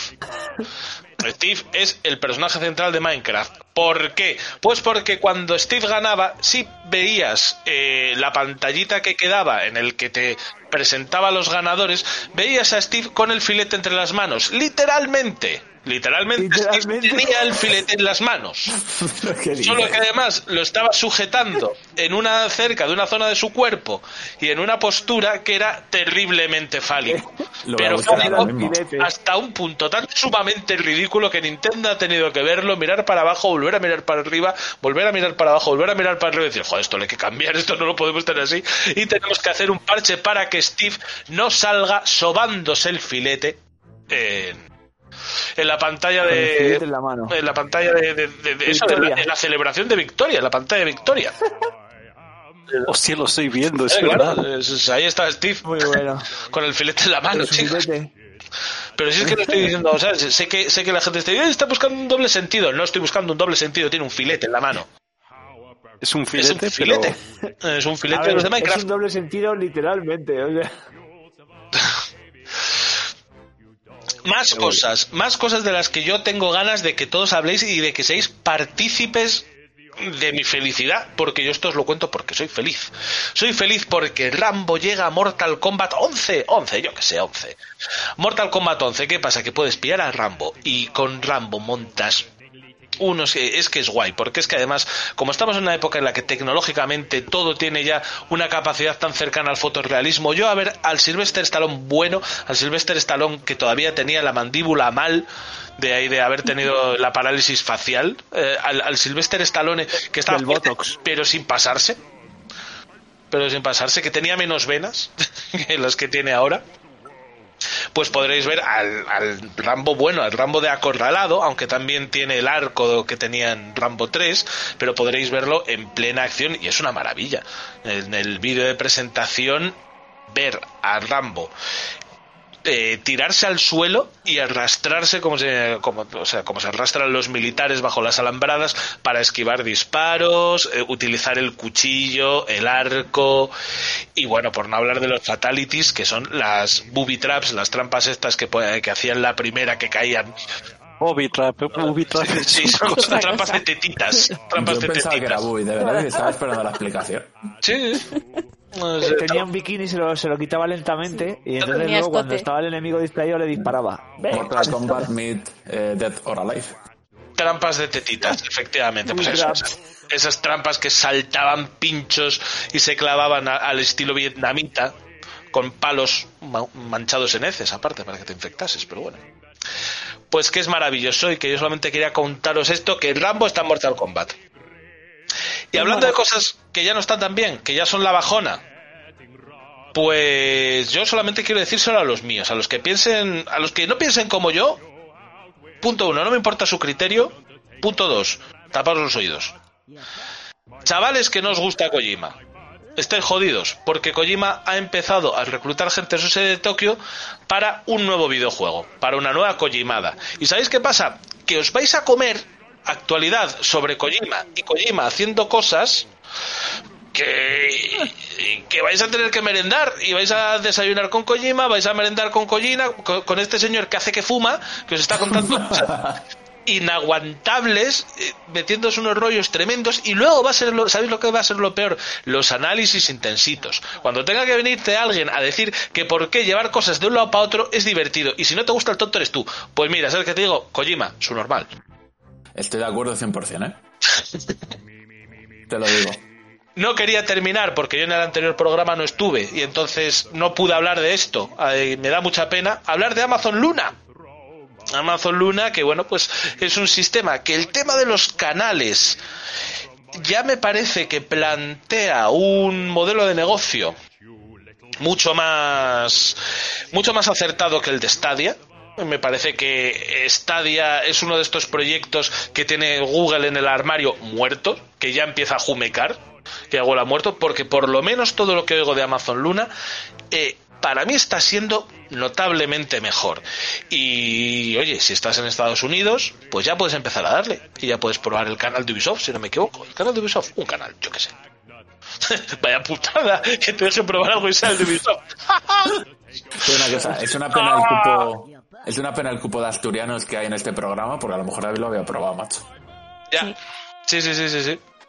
Pero si viene César, si venimos César y yo, no puede haber tantos asturianos porque, seamos sinceros, tanto asturianos hace cansado. Ya te digo, pues haberme dicho que yo me iba, ¿eh? Porque tú tienes que grabar, me tengo que ir yo y yo hoy tenía que hablar, tenía que contar estas cosas, tenía que hablar de Rambo. Algún día cómo conseguir un trabajo imitando a Rambo. Pero eso no será hoy. Y si nadie tiene nada que objetar sobre mis noticias de mierda, salvo que tengáis alguna noticia de mierda para contar así a cholón, a cascoporro, así vomitada, tirada sobre la mesa, eh, yo creo que podemos pasar al análisis.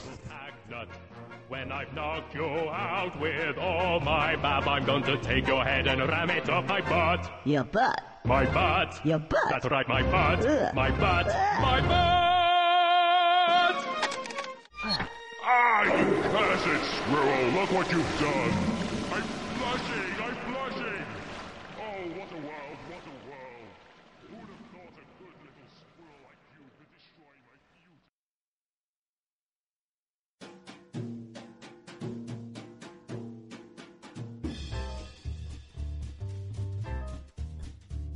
Análisis.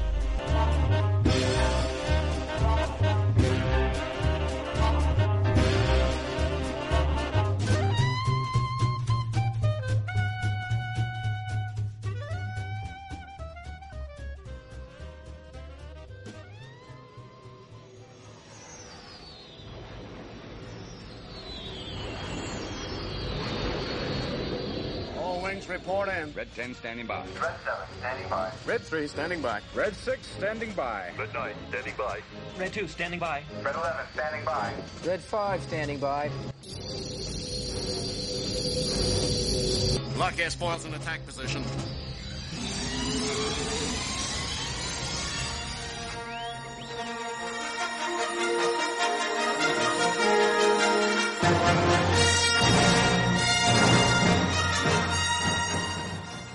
La Guerra de las Galaxias es icónica, es icónica esta melodía que estaréis escuchando de fondo, si salvo que a César le dé por ponerla de Star Trek, que sería gracioso. Joder, explicas el chiste antes de que pase. por. Esta melodía icónica nos retrotrae a nuestra infancia, nos retrotrae a nuestra juventud, nos retrotrae a una época en la que había que limpiar mucho el ratón, había que limpiar mucho la bola del ratón, que era cuando jugábamos al X-Wing versus TIE Fighter, o al X-Wing o al TIE Fighter. Estos juegos que fueron muy populares en su época y que no habían tenido una continuidad en el mercado, pues han tenido ahora una suerte de nueva secuela con el Star Wars Squadrons.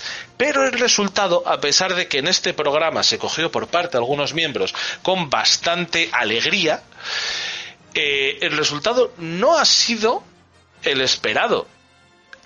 Y no quiero, y no quiero ser yo quien, porque yo, si queréis, doy la nota ya, un seis y medio. Oye, pues no lo hemos hablado. Es lo que yo, hecho- hecho, yo, yo estaba entre el 6 y medio, el 6 o el 7.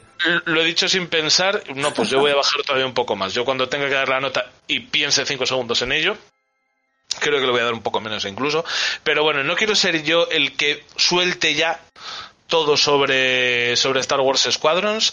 ¿Qué tal si me cuentas tú algo, Rafa? Que aparte eras el que querías traer este análisis, por otra parte. Sí, eso digo yo. Sí, sí, sí, o sea, sí, es que ya iba yo a hacerlo directamente. No será la No primera vez que analizar el, el Minecraft Dungeons, ¿eh? no, va a ser- no va a ser- no sería la primera vez. A ver, yo, quería plantear esto un poco en, dividirlo en, en el modo historia, o sea, un análisis del modo historia, en modo multi, y dentro del modo multi, como una pata gorda, el futuro que tiene este juego, ¿no? Eh, cómo se puede rentabilizar o no, que es lo que va a pasar, y el, el poco recorrido que creo que va a tener, desgraciadamente. Porque es un juego que aunque está... O sea, no es malo, es, un buen juego, creo, creo que tiene mucho más potencial que, que el que tenemos delante y creo que se puede haber explotado, ¿no? Eh, como decía, podemos empezar por el modo historia, que, que siempre el- cuando, cuando hemos hablado de él hemos comentado que era una especie de tutorial para el, para el multi, ¿no?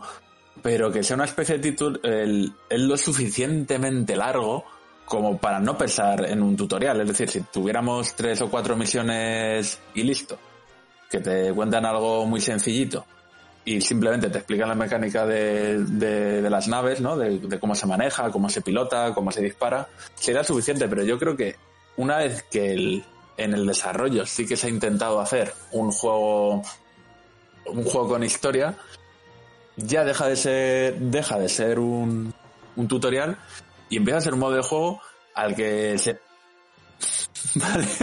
al, que se, al que se le tiene que criticar. eh, primero, hay un problema con los juegos de EA y Star Wars eh, sobre, sobre todo los, los que tienen historia. O sea, yo entiendo que por lo que sea no, no, se, no se, se ha decidido no hacer juegos en, la en las tramas principales de Star Wars, ni en la trilogía o en la serie de, de Skywalker, pero una vez que decides eso, lo que no puede ser es que las historias sean tan reguleras, tengan tan poco impacto y, sean tan típicas. O sea, Y lo que has hecho, Rafa, eh, un tutorial un modo historia, pero yo que estaba con falta de tiempo para probarlo y todo eso y quería engancharme a vuestras partidas, eh, nunca llegué a hacer el tutorial porque tenía poco tiempo y era un modo historia completo. Claro, a ver, es que... Tenía- y me daba una pereza, Es no que- sé si al final me lo hubiera ventilado en dos horas, pero No, me daba una pereza no. de la Dura- hostia. Dura un poquito más. O sea, al final, para si quieres empezar a jugar en el online, con que te juegues las dos o tres primeras misiones de la historia es suficiente, ¿no? El problema es que la historia al final es muy básica, es que es, es que no te dice nada. Eh, Creo, ejemplo- que sobre esto no vas a volver y, y por eso me permito interrumpirte. Eh, hay una cosa que me parece terrible, que es cómo está tratando EA la licencia Star Wars. Yo en, su- en un primer momento me alegré muchísimo de que EA tuviese Star Wars, pero tengo la sensación de que están un poco en plan, me enfado y no respiro, ¿eh? Porque les salió mal el Battlefront 2, que se les puso la gente tonta y tuvieron que recular y tal y cual. Y desde entonces es que sinceramente estoy deseando que pierda la licencia para Mira, que... Yo, yo creo que esto lo he dicho en el momento que estabas ausente, Pues que sí, era el... Que, que es que no tienen entidad las historias que está haciendo EA con Star Wars. Sí, Que- sí, sí, sí que estaba, sí que estaba. Por eso Ah, te digo que, que realmente que ojalá les quiten pronto la, la licencia porque... La custodia del niño. Sí, Pero ojo, sí, ah, sí, ojo, no. yo, yo hablo, yo hablamos de historia, porque que un Battlefront 2 no tenga historia me da igual. O sea, los problemas No, que pueda tener el Battlefront 2 son otros. Pero es que desde Battlefront 2 han ido haciendo juegos menores, porque el Jedi, el de el Jedi Last, Last Order, eh, sí. Vale. Fallen Ese- Order. Sí, sí. el Fallen Order eh, se dijo que a pesar de ser un juego solvente, era un juego menor, no era el Star Wars 343 que rondó por ahí nada por el estilo. Este es sin duda alguna un juego menor y yo entonces no me explico como siendo una compañía con los recursos de EA y teniendo una licencia tan sumamente potente, puedes llevar a cabo unos juegos eh, tan... Menores. Menores. Sí, es que son ¿cómo menores. hacer? Es que, ¿qué, qué licencia quieres para hacer un triple A? O sea, en serio, Sí, que si quieres hacer un gran juego, un juego que tenga, joder, que has hecho Anthem, que has tirado millones por el váter con Anthem, que solamente lo jugó Miguel en toda España. Y, y creo que tengo el récord de minutos jugados. Sí, sí. O sea, tienes todo eso, eh, te has estado gastando millones como gilipollas en eso. Tienes una licencia como la Guerra de las Galaxias y haces esto, no sé, por favor, que se lo lleve alguien. Y, y eso, eh, que es parte de lo que quiero comentar también, luego cómo sostener este juego en el tiempo. Pero bueno, eso a- hablaremos un poco más tarde, ¿no? Por hacer un pequeño resumen de, de la historia, al final te plantea una historia en- después de la batalla de Endor, de la trilogía original, ¿vale? Y lo que va alternando es eh, misiones con la República y misiones con lo que queda de Imperio, ¿no? Porque aunque, bueno, en las películas... El bando nacional. Sí, el- efectivamente, el, el bando nacional, aunque es derrotado en las estrellas de Endor, en- bueno, pues todavía hay gente con naves que quiere luchar por revertir esa situación, ¿no? Tiene 3 millones y medio de votos y claro, te ponen por Eh, mira, culeros.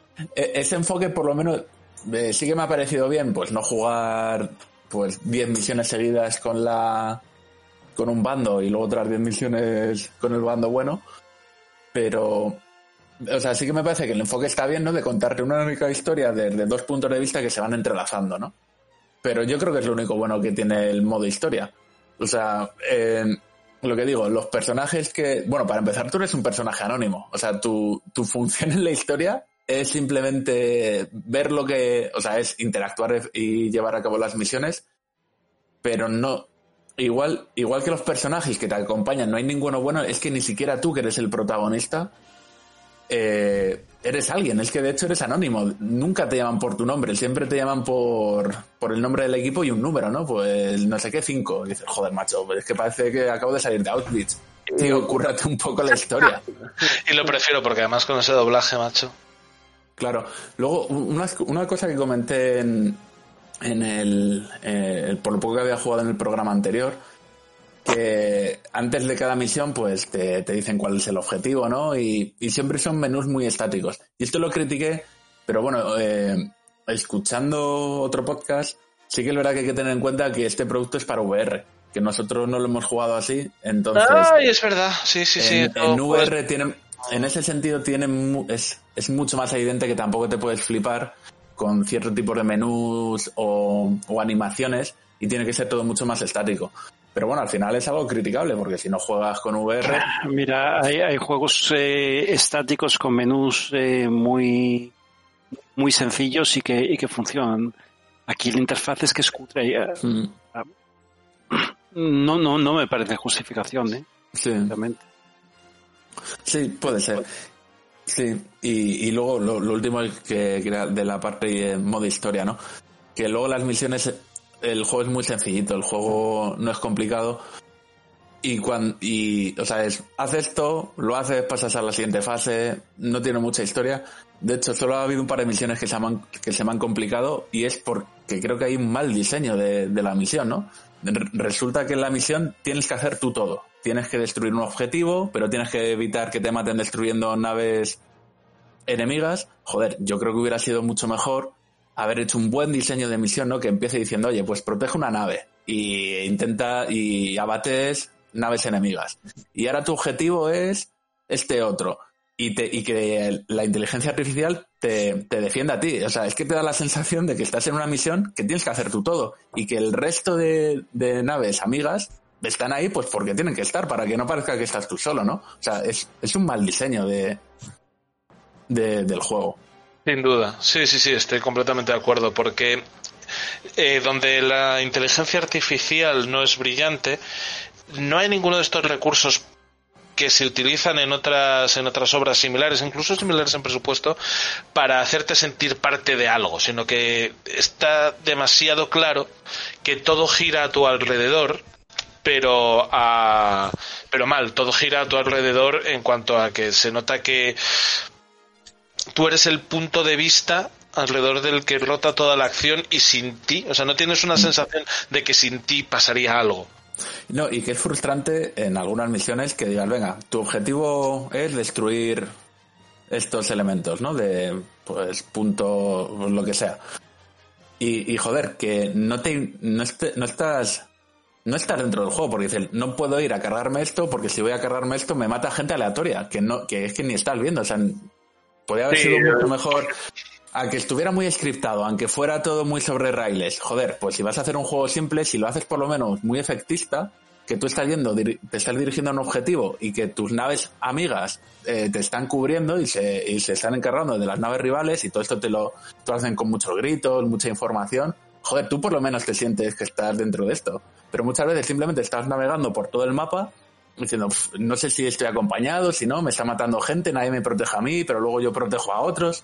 O sea, eh, el modo historia al final es demasiado básico y no tiene un buen diseño. Efectivamente, yo veo peor porque esto de que sea un modo historia tutorial tampoco lo puedo compartir mucho porque si no me equivoco hay un tutorial por ir rondando. Tutorial, tutorial. No, El yo modo que historia- no. O sea, hay un tutorial al principio de la historia. Eso es. Eh, pero, o sea, el modo historia de lo que te debería servir es más que de tutorial, de campo de pruebas. De campo de pruebas para probarte a ti mismo, para luego llegar con ciertas garantías a- al multijugador. Pero es que funciona tan mal, funciona tan mal, es tan feo, y luego, por no hablar de que su propia, no solamente lo que tú has dicho, los fallos de diseño, sino que es tan feo, es todo tan artificial, es todo tan cartón piedra, porque los gráficos son malos directamente, o sea, son malos del punto de mal diseño, o sea, malos tecnológicamente, mal diseñados hasta el punto de sacarte de la obra, que al final optas por no hacerlo, con lo cual ni has hecho la campaña, ni has aprendido nada, entonces el tiempo que estás en esa parte de la campaña, en esa parte del juego, no te ha servido de nada. Sí, bueno, yo, yo la he- al final la he terminado. Pero bueno, o sea, la he terminado porque, joder, hay veces que los juegos de, de Star Wars, pues aunque sea al final, te meten a lo mejor aunque sea un, un detallito, ¿no? Eh, Creo que pasó en, pasó en el Fallen Order, pues que al final sale un personaje importante de la saga y, bueno, joder, quieras que no, mola. Pues en este, no sé si es spoiler, pero os adelanto que ni eso. O sea, te termina el juego y dices tú, vaya historia bazofia que me acabo de comer y, y con qué poca emoción, tío, que no, que no es divertida. Lo que sí que me parece que es más divertido, Dime por favor que muere el bicho ese naranja de los ojos rojos que tiene un brazo. ¿Cómo se llama? ¿Cómo se llama, coño? Que se me no sé cómo se llama. Ah. No, no lo sé. Pero con todas mis fuerzas lo odio además, ¿eh? Lo que sí que está, por lo menos más divertido y, y empieza a merecer la pena es el modo online, ¿no? Porque aquí sí que tu habilidad como piloto empieza a contar. O sea, en, en el modo online sí que cuando empiezas a jugar contra otras personas empiezas a moverte muy bien, o sea, si sabes manejar la nave, sabes... No, no sé cómo se llama el movimiento este que siguiendo la misma dirección vas rotando sobre ti mismo, el aleteo me parece que es. Roll. Es un barrel roll. No, Pero pero, sin no, cambiar de no. dirección. Ah, la guiñada. Pero ahí ahí sí que empiezas a navegar por escenarios y empiezas a sentirte un piloto de verdad porque hay alguien persiguiéndote y tú eres capaz de ir subiendo, bajando la velocidad y cambiando tu ángulo, eh, Sí, ir haciendo cambios de dirección. Ahí, ahí es cuando es bueno el juego. O sea, es que el modo de pilotaje me parece excelente en el juego. Es que es lo bueno, no- lo bueno no y a la vez lo malo. Y a la vez lo malo porque es que viendo que luego realmente esto merece la pena, esto está bien hecho, es cuando más te entra la, la furia de decir, joder, tenéis algo bueno y simplemente no habéis querido, porque no habéis querido hacer un gran juego de esto. Me estoy comiendo una mierda de juego y aquí había algo, porque es cierto que a ese nivel el juego funciona. Y funciona con los mismos eh, con el mismo sentimiento, con el mismo tacto a la mano que los juegos clásicos de, de los 90. Hay de verdad tu habilidad, como tú dices, el navega el moverse a toda velocidad entre asteroides, entre bueno, entre otras naves que quedan por ahí, otras estaciones lunares, estaciones espaciales. Es muy útil, se nota quién es hábil, quién lo hace bien, quién se te coloca detrás y no eres capaz de sacarlo. Joder, es que eso está muy bien, es cierto que está muy bien. Es que está excelente. ¿Cuál es el problema del modo online? Que es muy escaso. Que solo tiene dos modos. Una refriega de 5 contra 5, que bueno, tiene varios escenarios, todos sacados de, o compartidos con el modo historia. Y el problema aquí es que, bueno, en el juego tú tienes, aquí puedes escoger en el modo online cuatro naves por cada bando, y en el modo refriega yo a ver, tampoco soy un experto, pero creo que útiles, útiles hay dos. O sea, hay dos, hay otras dos que están que están de- Claramente- que están de pegote, o sea, no son efectivas en este Aunque modo. hay gente que las utiliza, están claramente enfocadas al, al modo flota. Claro, de hecho, joder, nosotros cuando hemos jugado online, como alguien tuviera estas dos naves, íbamos a por ellos de cabeza, porque es que era muerte fácil y segura. Porque tienen poca maniobrabilidad, les puedes disparar bastante bien. Pero bueno, y luego el otro modo que tiene, que es un poco más, sigue siendo 5 contra 5 personas, pero ya empieza a tener un poco más de estrategia, tiene enemigos de inteligencia artificial y, joder, ese modo es que realmente está muy bien. Está muy bien. El tema que, que si lo juegas 20 veces al día, no tiene más, más recorrido, porque siempre son las mismas naves, las mismas cosas que hacer. Y Los entonces, mismos- ¿Cuántos escenarios son? ¿Son cinco o son cuatro? no lo sé, no creo que sea mucho. O sea, a 10 no llega. No, no, no, y, de- no, no, y, y así tampoco. Claro. Entonces, cu- ¿cuál es el tema? Y es justo a lo que quería llevar. Llegar, eh, joder, EA, que ha tenido muchos problemas y muchas malas decisiones con cómo monetizaba sus juegos, porque lo ha hecho mal, aquí podía haber escogido una un enfoque en el que seguir monetizando el juego y hacerlo crecer, diciendo, bueno, pues este es el juego de inicio, pero te permito pagar y, y con eso haces crecer el juego, metes nueva, nuevos modos. Joder, se me ocurren miles de ideas, tío, para, para que esto sea bueno. Y sin embargo, EA, aquí yo creo que le han dado, o le hemos dado tantas hostias que ha dicho, mira, no hay, no hay mini pagos. Cualquier tema de, de aspecto de las naves o tales, juega mucho y te daremos puntos y lo podrás desbloquear.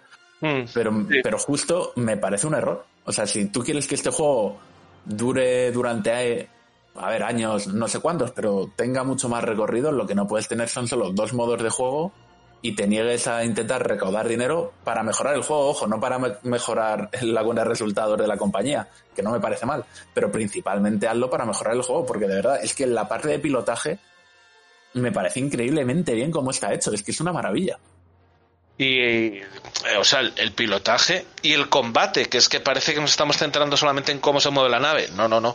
Bueno, Todo yo lo incluyo, claro, sí, sí, pero vamos. Claro, sí. todo lo que son las opciones de configuración, eh, de configuración de tu nave dentro del combate, no, no lo de fuera, que eso lo comentaremos ahora, sino todas las opciones que te da de quiero ir con los motores, quiero ir con energía en los escudos, quiero eh, utilizar esta o este tipo de disparo, todo eso está muy bien y el combate se siente fantástico, es muy satisfactorio. Es que- es que, Disparar tío, una nave enemiga es, es tan satisfactorio. Yo creo que han sido capaces de, de clavar la satisfacción que te da matar a alguien en un duty, que está perfectamente estudiado Joder. para que te dé gustillo.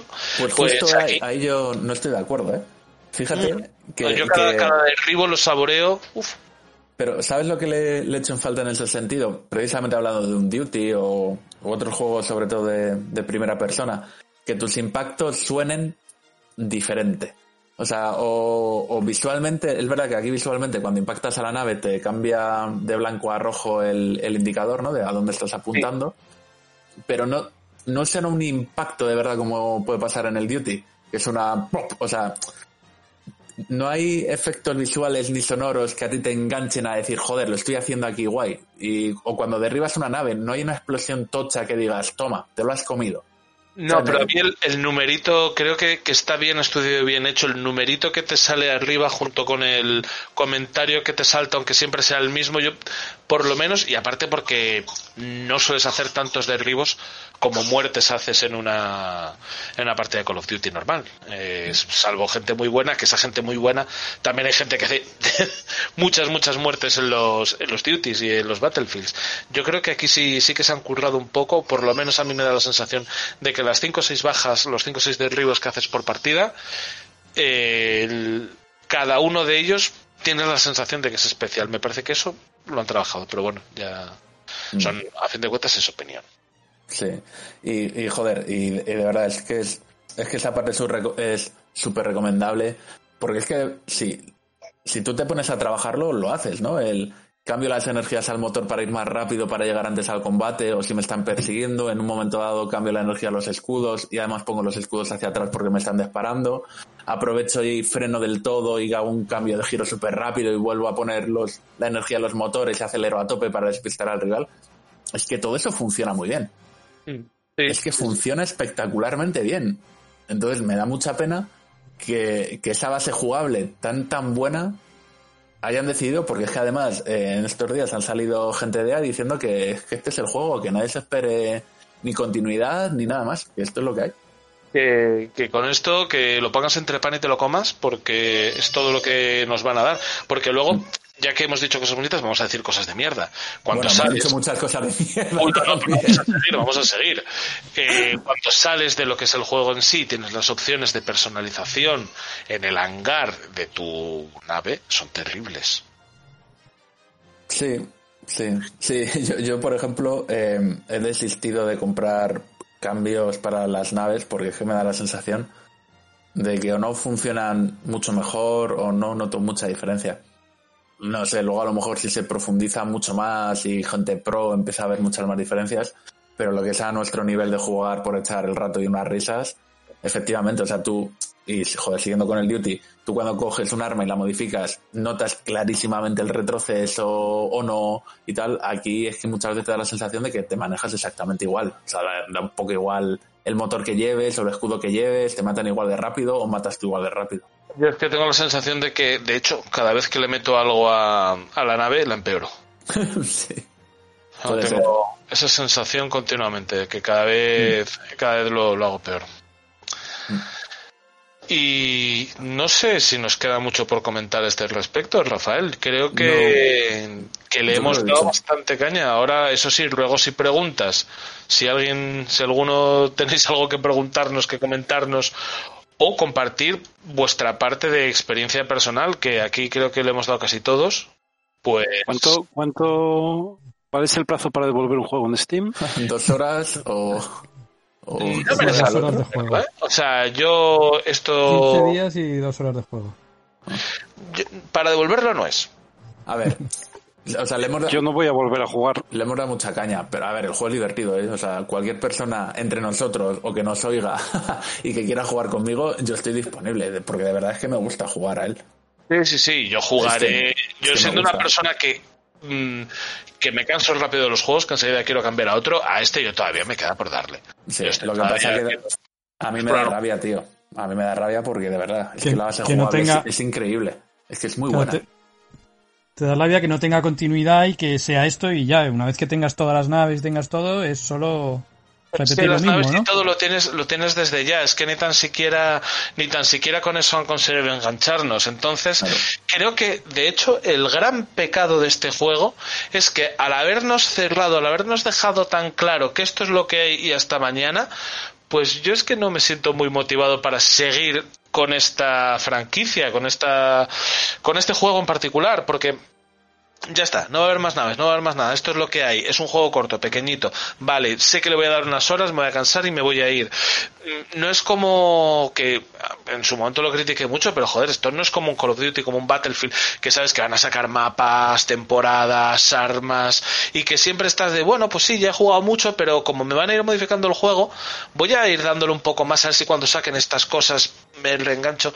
No lo sé, yo, el saber, o sea, el tener ese horizonte tan cercano y tan cerrado, hace que no tenga eh, ganas de jugar. Y fíjate que es que en Rocket League lo hacen mejor. Y Rocket League es un juego igual de. o más. Limitado. Pero sin embargo, a costa de darle soporte, vas teniendo ganas de jugar. Y fíjate, ¿quién diría que estamos pidiendo, por favor, poned, poned la opción de cobrarnos dinero para hacer crecer el juego? Quiero decir, el, el problema no es que me cobres. Ea, a ver si lo entiendes. El problema no es que me cobres dinero. El problema es cómo lo haces. O sea, si lo haces en plan rata, te voy a odiar. Pero si lo haces respetando cierto, ciertas reglas, decir, mira, esto no es abusivo, esto no es obligatorio, sino opcional, pero, me- pero hace crecer el juego perfecto, joder. Pero es que hay un Claro. montón de ejemplos de, de gente que te está cobrando juegos tres años después de que salgan y lo están haciendo bien. Y nadie se queja. Efectivamente. agrega- agregando contenido de calidad y que mejore la experiencia y con cosas realmente Claro. jugables. Yo, creo, yo creo que hay una cosa en la que EA, por eso os digo que yo, eh, sí, por- porque tengo que pensar que detrás hay profesionales versados, profesionales probados en este tipo de líderes y profesionales que realmente se han ganado la posición con, con otro, o sea, en este mundillo, pero es que a mí me suena tanto a que les di una rabieta con el Battlefront 2 que no termino porque, a ver, mira que nos quejamos en su momento, mira que dijimos que no, que yo por este, que de este agua no beberé, que no voy a pasar por este aro. Con los juegos como servicio, no nos engañemos, ya están aquí. Ya están aquí, hemos entrado quien más, quien menos en los juegos como servicio, ya nos da igual. Ea, ¿por qué ahora no? O sea, cuando trataste de plantear en mal momento juegos como servicio, te salió como el culo porque además lo estabas haciendo mal y tal, y te comiste una mierda, y ahora que es el momento en el que lo podrías hacer, ¿alguien podría mirar cuántas ventas ha tenido este juego? Bueno, es que creo que lo vi yo en su momento y no eran, y no eran malas. Siete y cuatro somos nosotros. Y no eran, y no eran malas. César la va a devolver. y, que, y que no eran malas encima las, las ventas entre todo esto. Ahora que podrías plantear un juego como servicio, ahora es cuando no lo quieres hacer. Mira, eh, vete a la mierda. Claro. No, pues yo, yo imagino que hay un puto animal que dice recaudame todo el dinero y que es o eso o cero. Entonces alguien ha dicho, mira, cero porque nos está cayendo. Pero joder, no inventes nada nuevo, copia lo que hace otra gente y que está saliendo bien. Ya está, si... Yo además siempre ¿Y doy ¿Qué el- más quieres, tío? Star Wars, llevar un X-Wing, un T-Fighter, tío, ¿qué más quieres? Pero si es que lo tienes todo y es que, es que funciona de puta madre. Siempre, siempre doy el mismo ejemplo. El mejor modelo de negocio es el Rainbow Six. Sí. Fusílalo, fusílalo. Empieza con tres naves. Planea sacar hasta 20. Tráeme 15 mapas y, y, y que se pueden ir desbloqueando o con pasta o con O con puntos de juego. o con méritos, pero ya está. Si es Sí, que Bueno, ¿le damos Eh, nota o qué? Pues venga, vamos a darle No, una nota. Yo, yo le doy una nota, le doy un seis y medio, porque a- aunque sea por lo que me he repetido ya mucho, pero de verdad mola mucho llevar pilotar la nave. Y si lo haces bien es una gozada. Para mí eso, por lo menos eso ya es un seis y medio. Yo le voy a dar un 6, le voy a dar un poquito menos que tú, porque es que mm, me molesta tanto la niñatada de EA, me parece un problema tan grande de concepto y de modelo de negocio que todo eso me eclipsa el hecho de que cuando me pongo a jugar me divierto. Y me lo consigue eclipsar, ¿eh? Me lo consigue eclipsar de verdad. No puedo parar de pensar mientras estoy jugando en mitad de la refriega, en mitad de los disparos, en mitad de los torpedos y, y de las contramedidas. No puedo parar de pensar en, joder, yo aquí hubiese metido un poco más. Y si- Es que además han jodido una franquicia que que precisamente los fans de la saga, ¿no? Pues somos muy Eh, cuidadosos. Menos, menos mal que el episodio 9 lo levantó todo. La tumba. Pero bueno, pues lo dicho, yo le pongo un 6 y creo que con esto terminamos. Queda un 6 ve- 6,25, un 6,25. Quizás la nota más baja de Downgrade. No, yo le di peor nota al, al, al aventura gráfica esta de... Al Zelda. Timberweed. No, al Zelda no. No, al, Yo le di- Yo le di menos al Horizon. Ay, qué A ver, yo, No, yo sí, de Star Wars ten- eh, todavía no he probado el modo de realidad virtual, que yo lo compré para eso, no he tenido tiempo de, de experimentarlo, pero yo pienso que la, la experiencia dentro, metiéndote dentro de un X-Wing con gafas, será mucho mejor. ¿Sabes qué pasa, Miguel? Que es que esa experiencia es solo para la historia, no es para el online. ¿No puedes jugar al online con, A ver, no, con no gafas? te lo puedo confirmar 100%, pero yo lo que tengo en la cabeza ahora mismo, porque yo lo he leído, lo he escuchado, es que es solo para la historia. Ajá. Pues Entonces, vale. pues claro, es que... Es que ya te digo, no, no he tenido tiempo de probar, pero No. ¿sabes? es eso, lo que decías, del sueño de pequeño de meterte en un X-Wing, pues esto es lo más parecido. Y que bien funciona, de verdad, qué pena. Que lo haremos. Bueno, Pero oye, que yo juego, ¿eh? O sea, que después de todo esto, cuando queráis jugamos, ¿eh? cuando acabe el programa, y os digo una cosa, me cago en la leche. Eh, ¿Por qué existe Elite Dangerous? Y esto está como está. Joder. Ah, perdón. ¿Le damos patada para adelante o qué? Eh, yo creo que patada a seguir. Y vamos con la siguiente sección.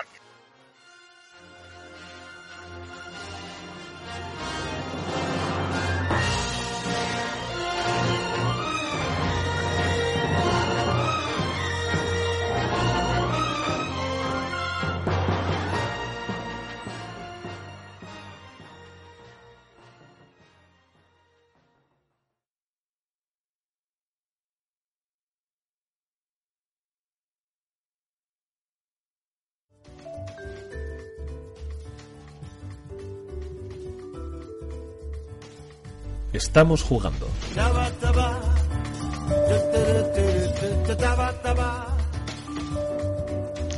Estamos jugando, estamos jugando. eh, al final solamente voy a hablar yo porque soy el único que innova aquí, que viene a que viene a poner las cosas en su lugar, como el meter a la sociedad. Y yo he estado jugando, yo yo vi que salía Spelunky 2 y que lo hacía un estudio español. Entonces yo no pregunté, porque yo ya sabéis esto que digo, que juego de estudio español.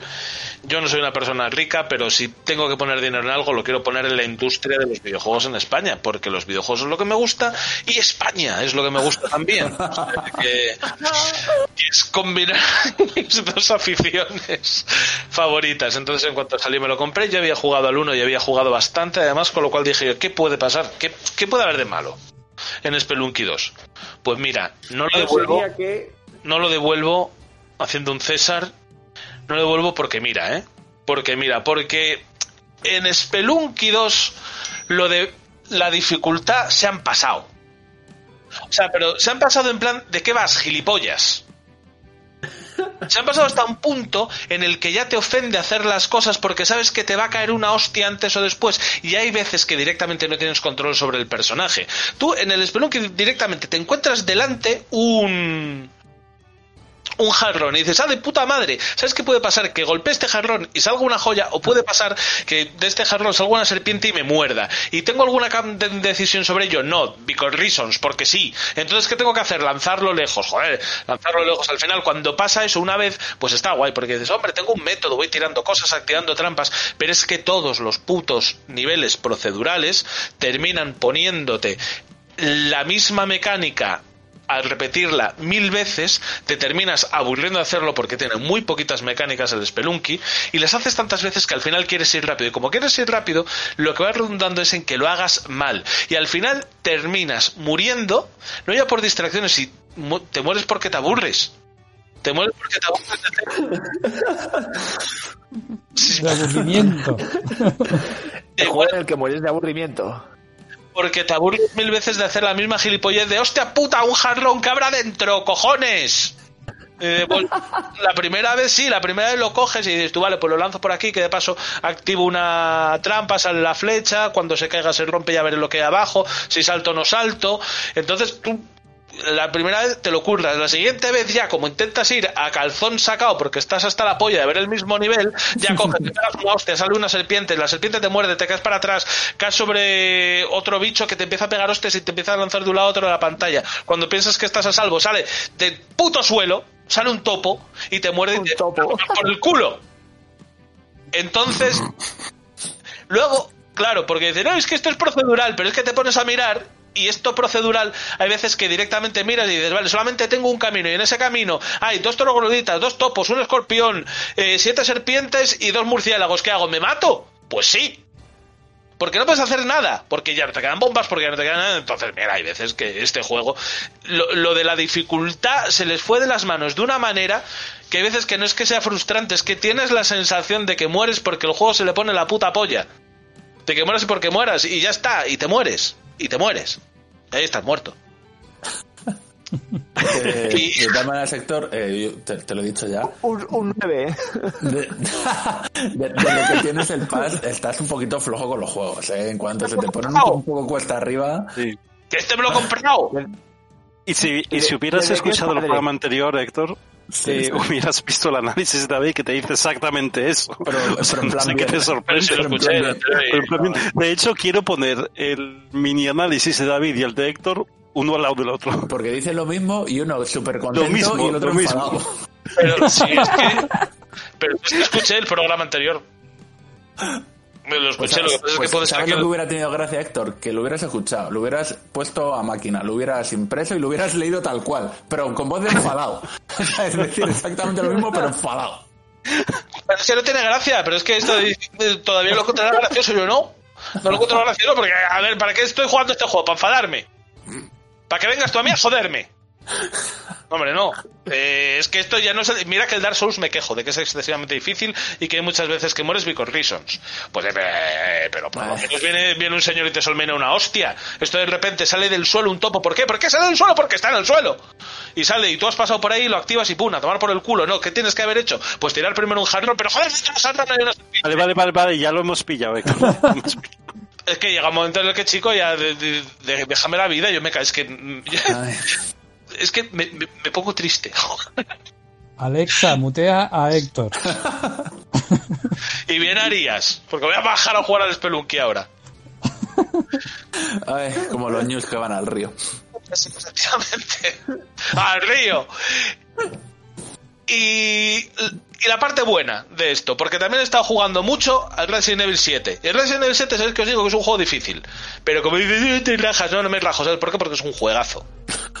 Vaya juegazo, madre mía. El Resident Evil 7 me da mucha pena que a día de hoy no tendría ningún sentido analizarlo porque es un juego que ya ha estado en todas las ofertas, ha estado en todos los sitios posibles.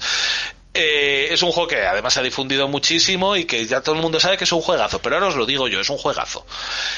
Es un survival horror que se apoya en los puzzles y se apoya en la acción, pero consigue un equilibrio maravilloso. No tiene esta, esta manía, este vicio que tenían algunos Resident Evil de que coges y dices, joder, mira, estoy en una mansión llena de zombies y ahora me estás haciendo buscar llaves de distintos colores eh, de una manera que eh, realmente rompe mucho con la narrativa.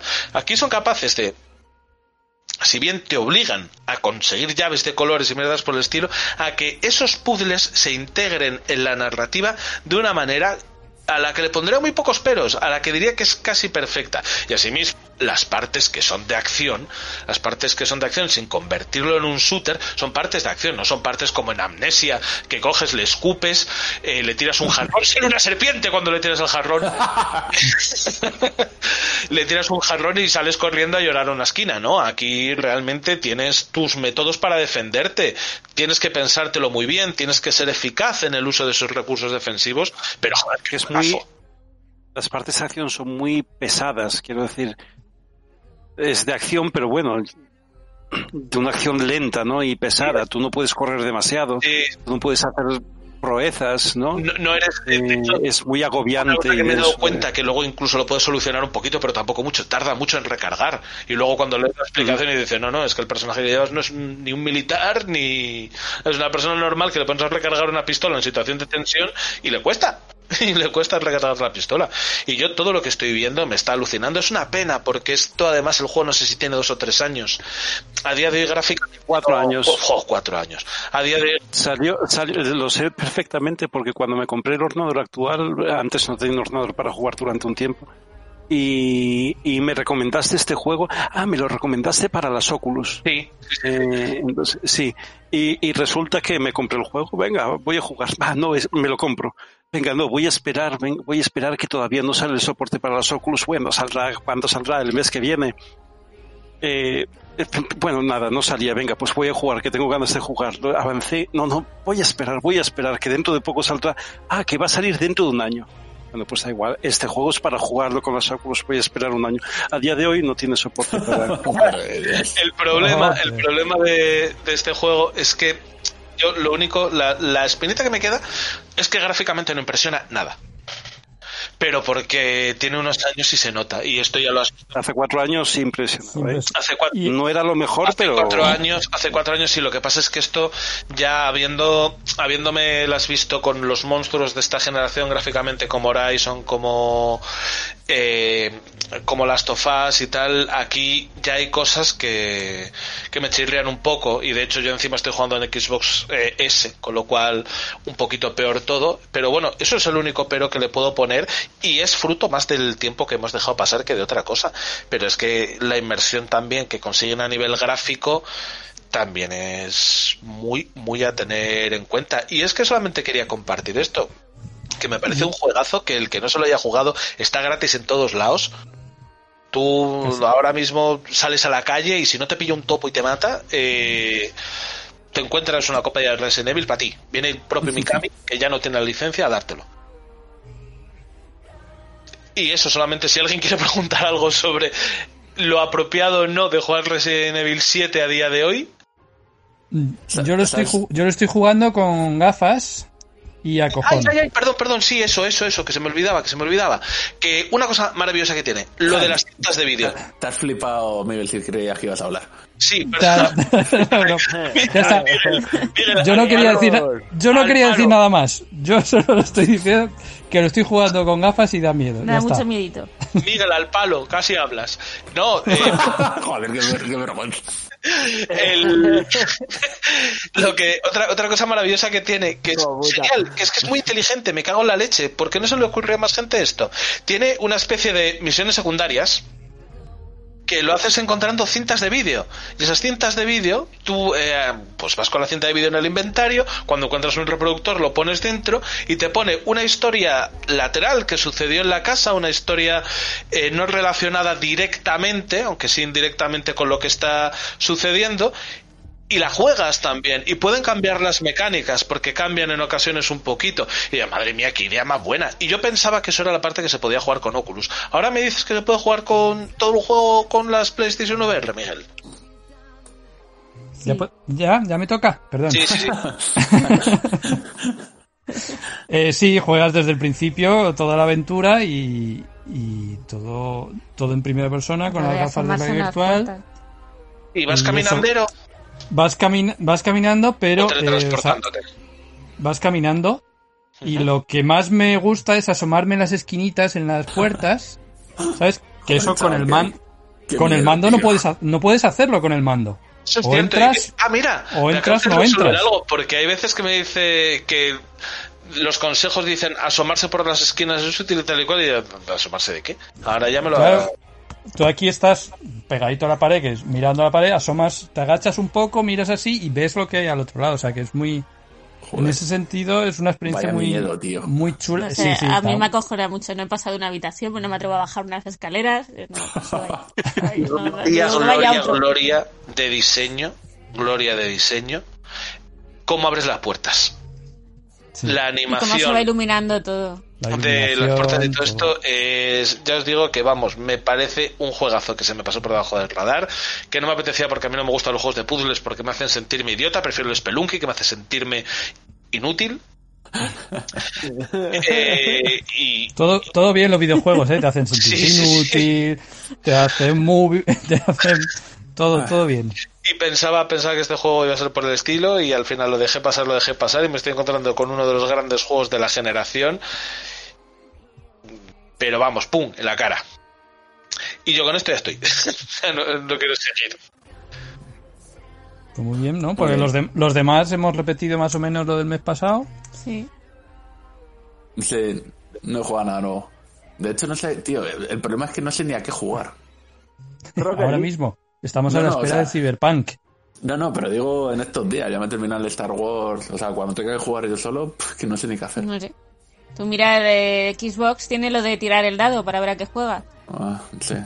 Yo estoy. Yo es que ahora que han entrado los Doom en el Game Pass, tengo clarísimo que cuando termino con el Resident Evil me voy a un Doom. Jugar Eh, a- a- bueno, al primero lo jugué, voy a jugar al de ahora. Y a ver si tardo un poquito y cuando me llegue la Xbox Series X, lo estreno con el Doom. Que eso ya sería. Sería Doom. Pues nada más, chicos, yo creo que ya estamos, ¿no? Yo creo que el programa con esto llegamos al final. Y, qué menos que hagamos una despedida por todo lo alto. Y os emplazo a que escuchéis el siguiente programa que, que si todo sale como esperamos, cosa que en este año no se puede asegurar, pero que va a ser especial y que va a ser muy divertido, por otra parte. Nada más nos despedimos y se despide el primero a mi lado comiendo castañas. César, di adiós. Adiós. Rafael. Venga, di Adiós. adiós. Oye, que- quiero hacer una mención a aquella persona que consiguió que llegáramos a las 200 escuchas en un programa que vuelva a hacer lo que hiciera. O sea, ¿Sí? que, que nos vuelvan a escuchar 200 personas. Sí, yo creo que fue eh, porque por los algoritmos de escucha de Google que mencionamos holocausto varias veces y eso hace No, que y fue, la CIA. fue porque también hicimos lo de la casa de mi hermano, de la especial de la generación, y, y di un poco la turra. Pues nada más la turra, yo, yo. Vale, tío, lo siento. Yo, yo, di adiós. Adiós. Y pasa por tu finiquito. Vale. Miguel, dime adiós. Venga, hasta luego. Beatriz, dime adiós. Adiós. Y también se despide un servidor de ustedes, Héctor Camba. Hasta la próxima. Adiós.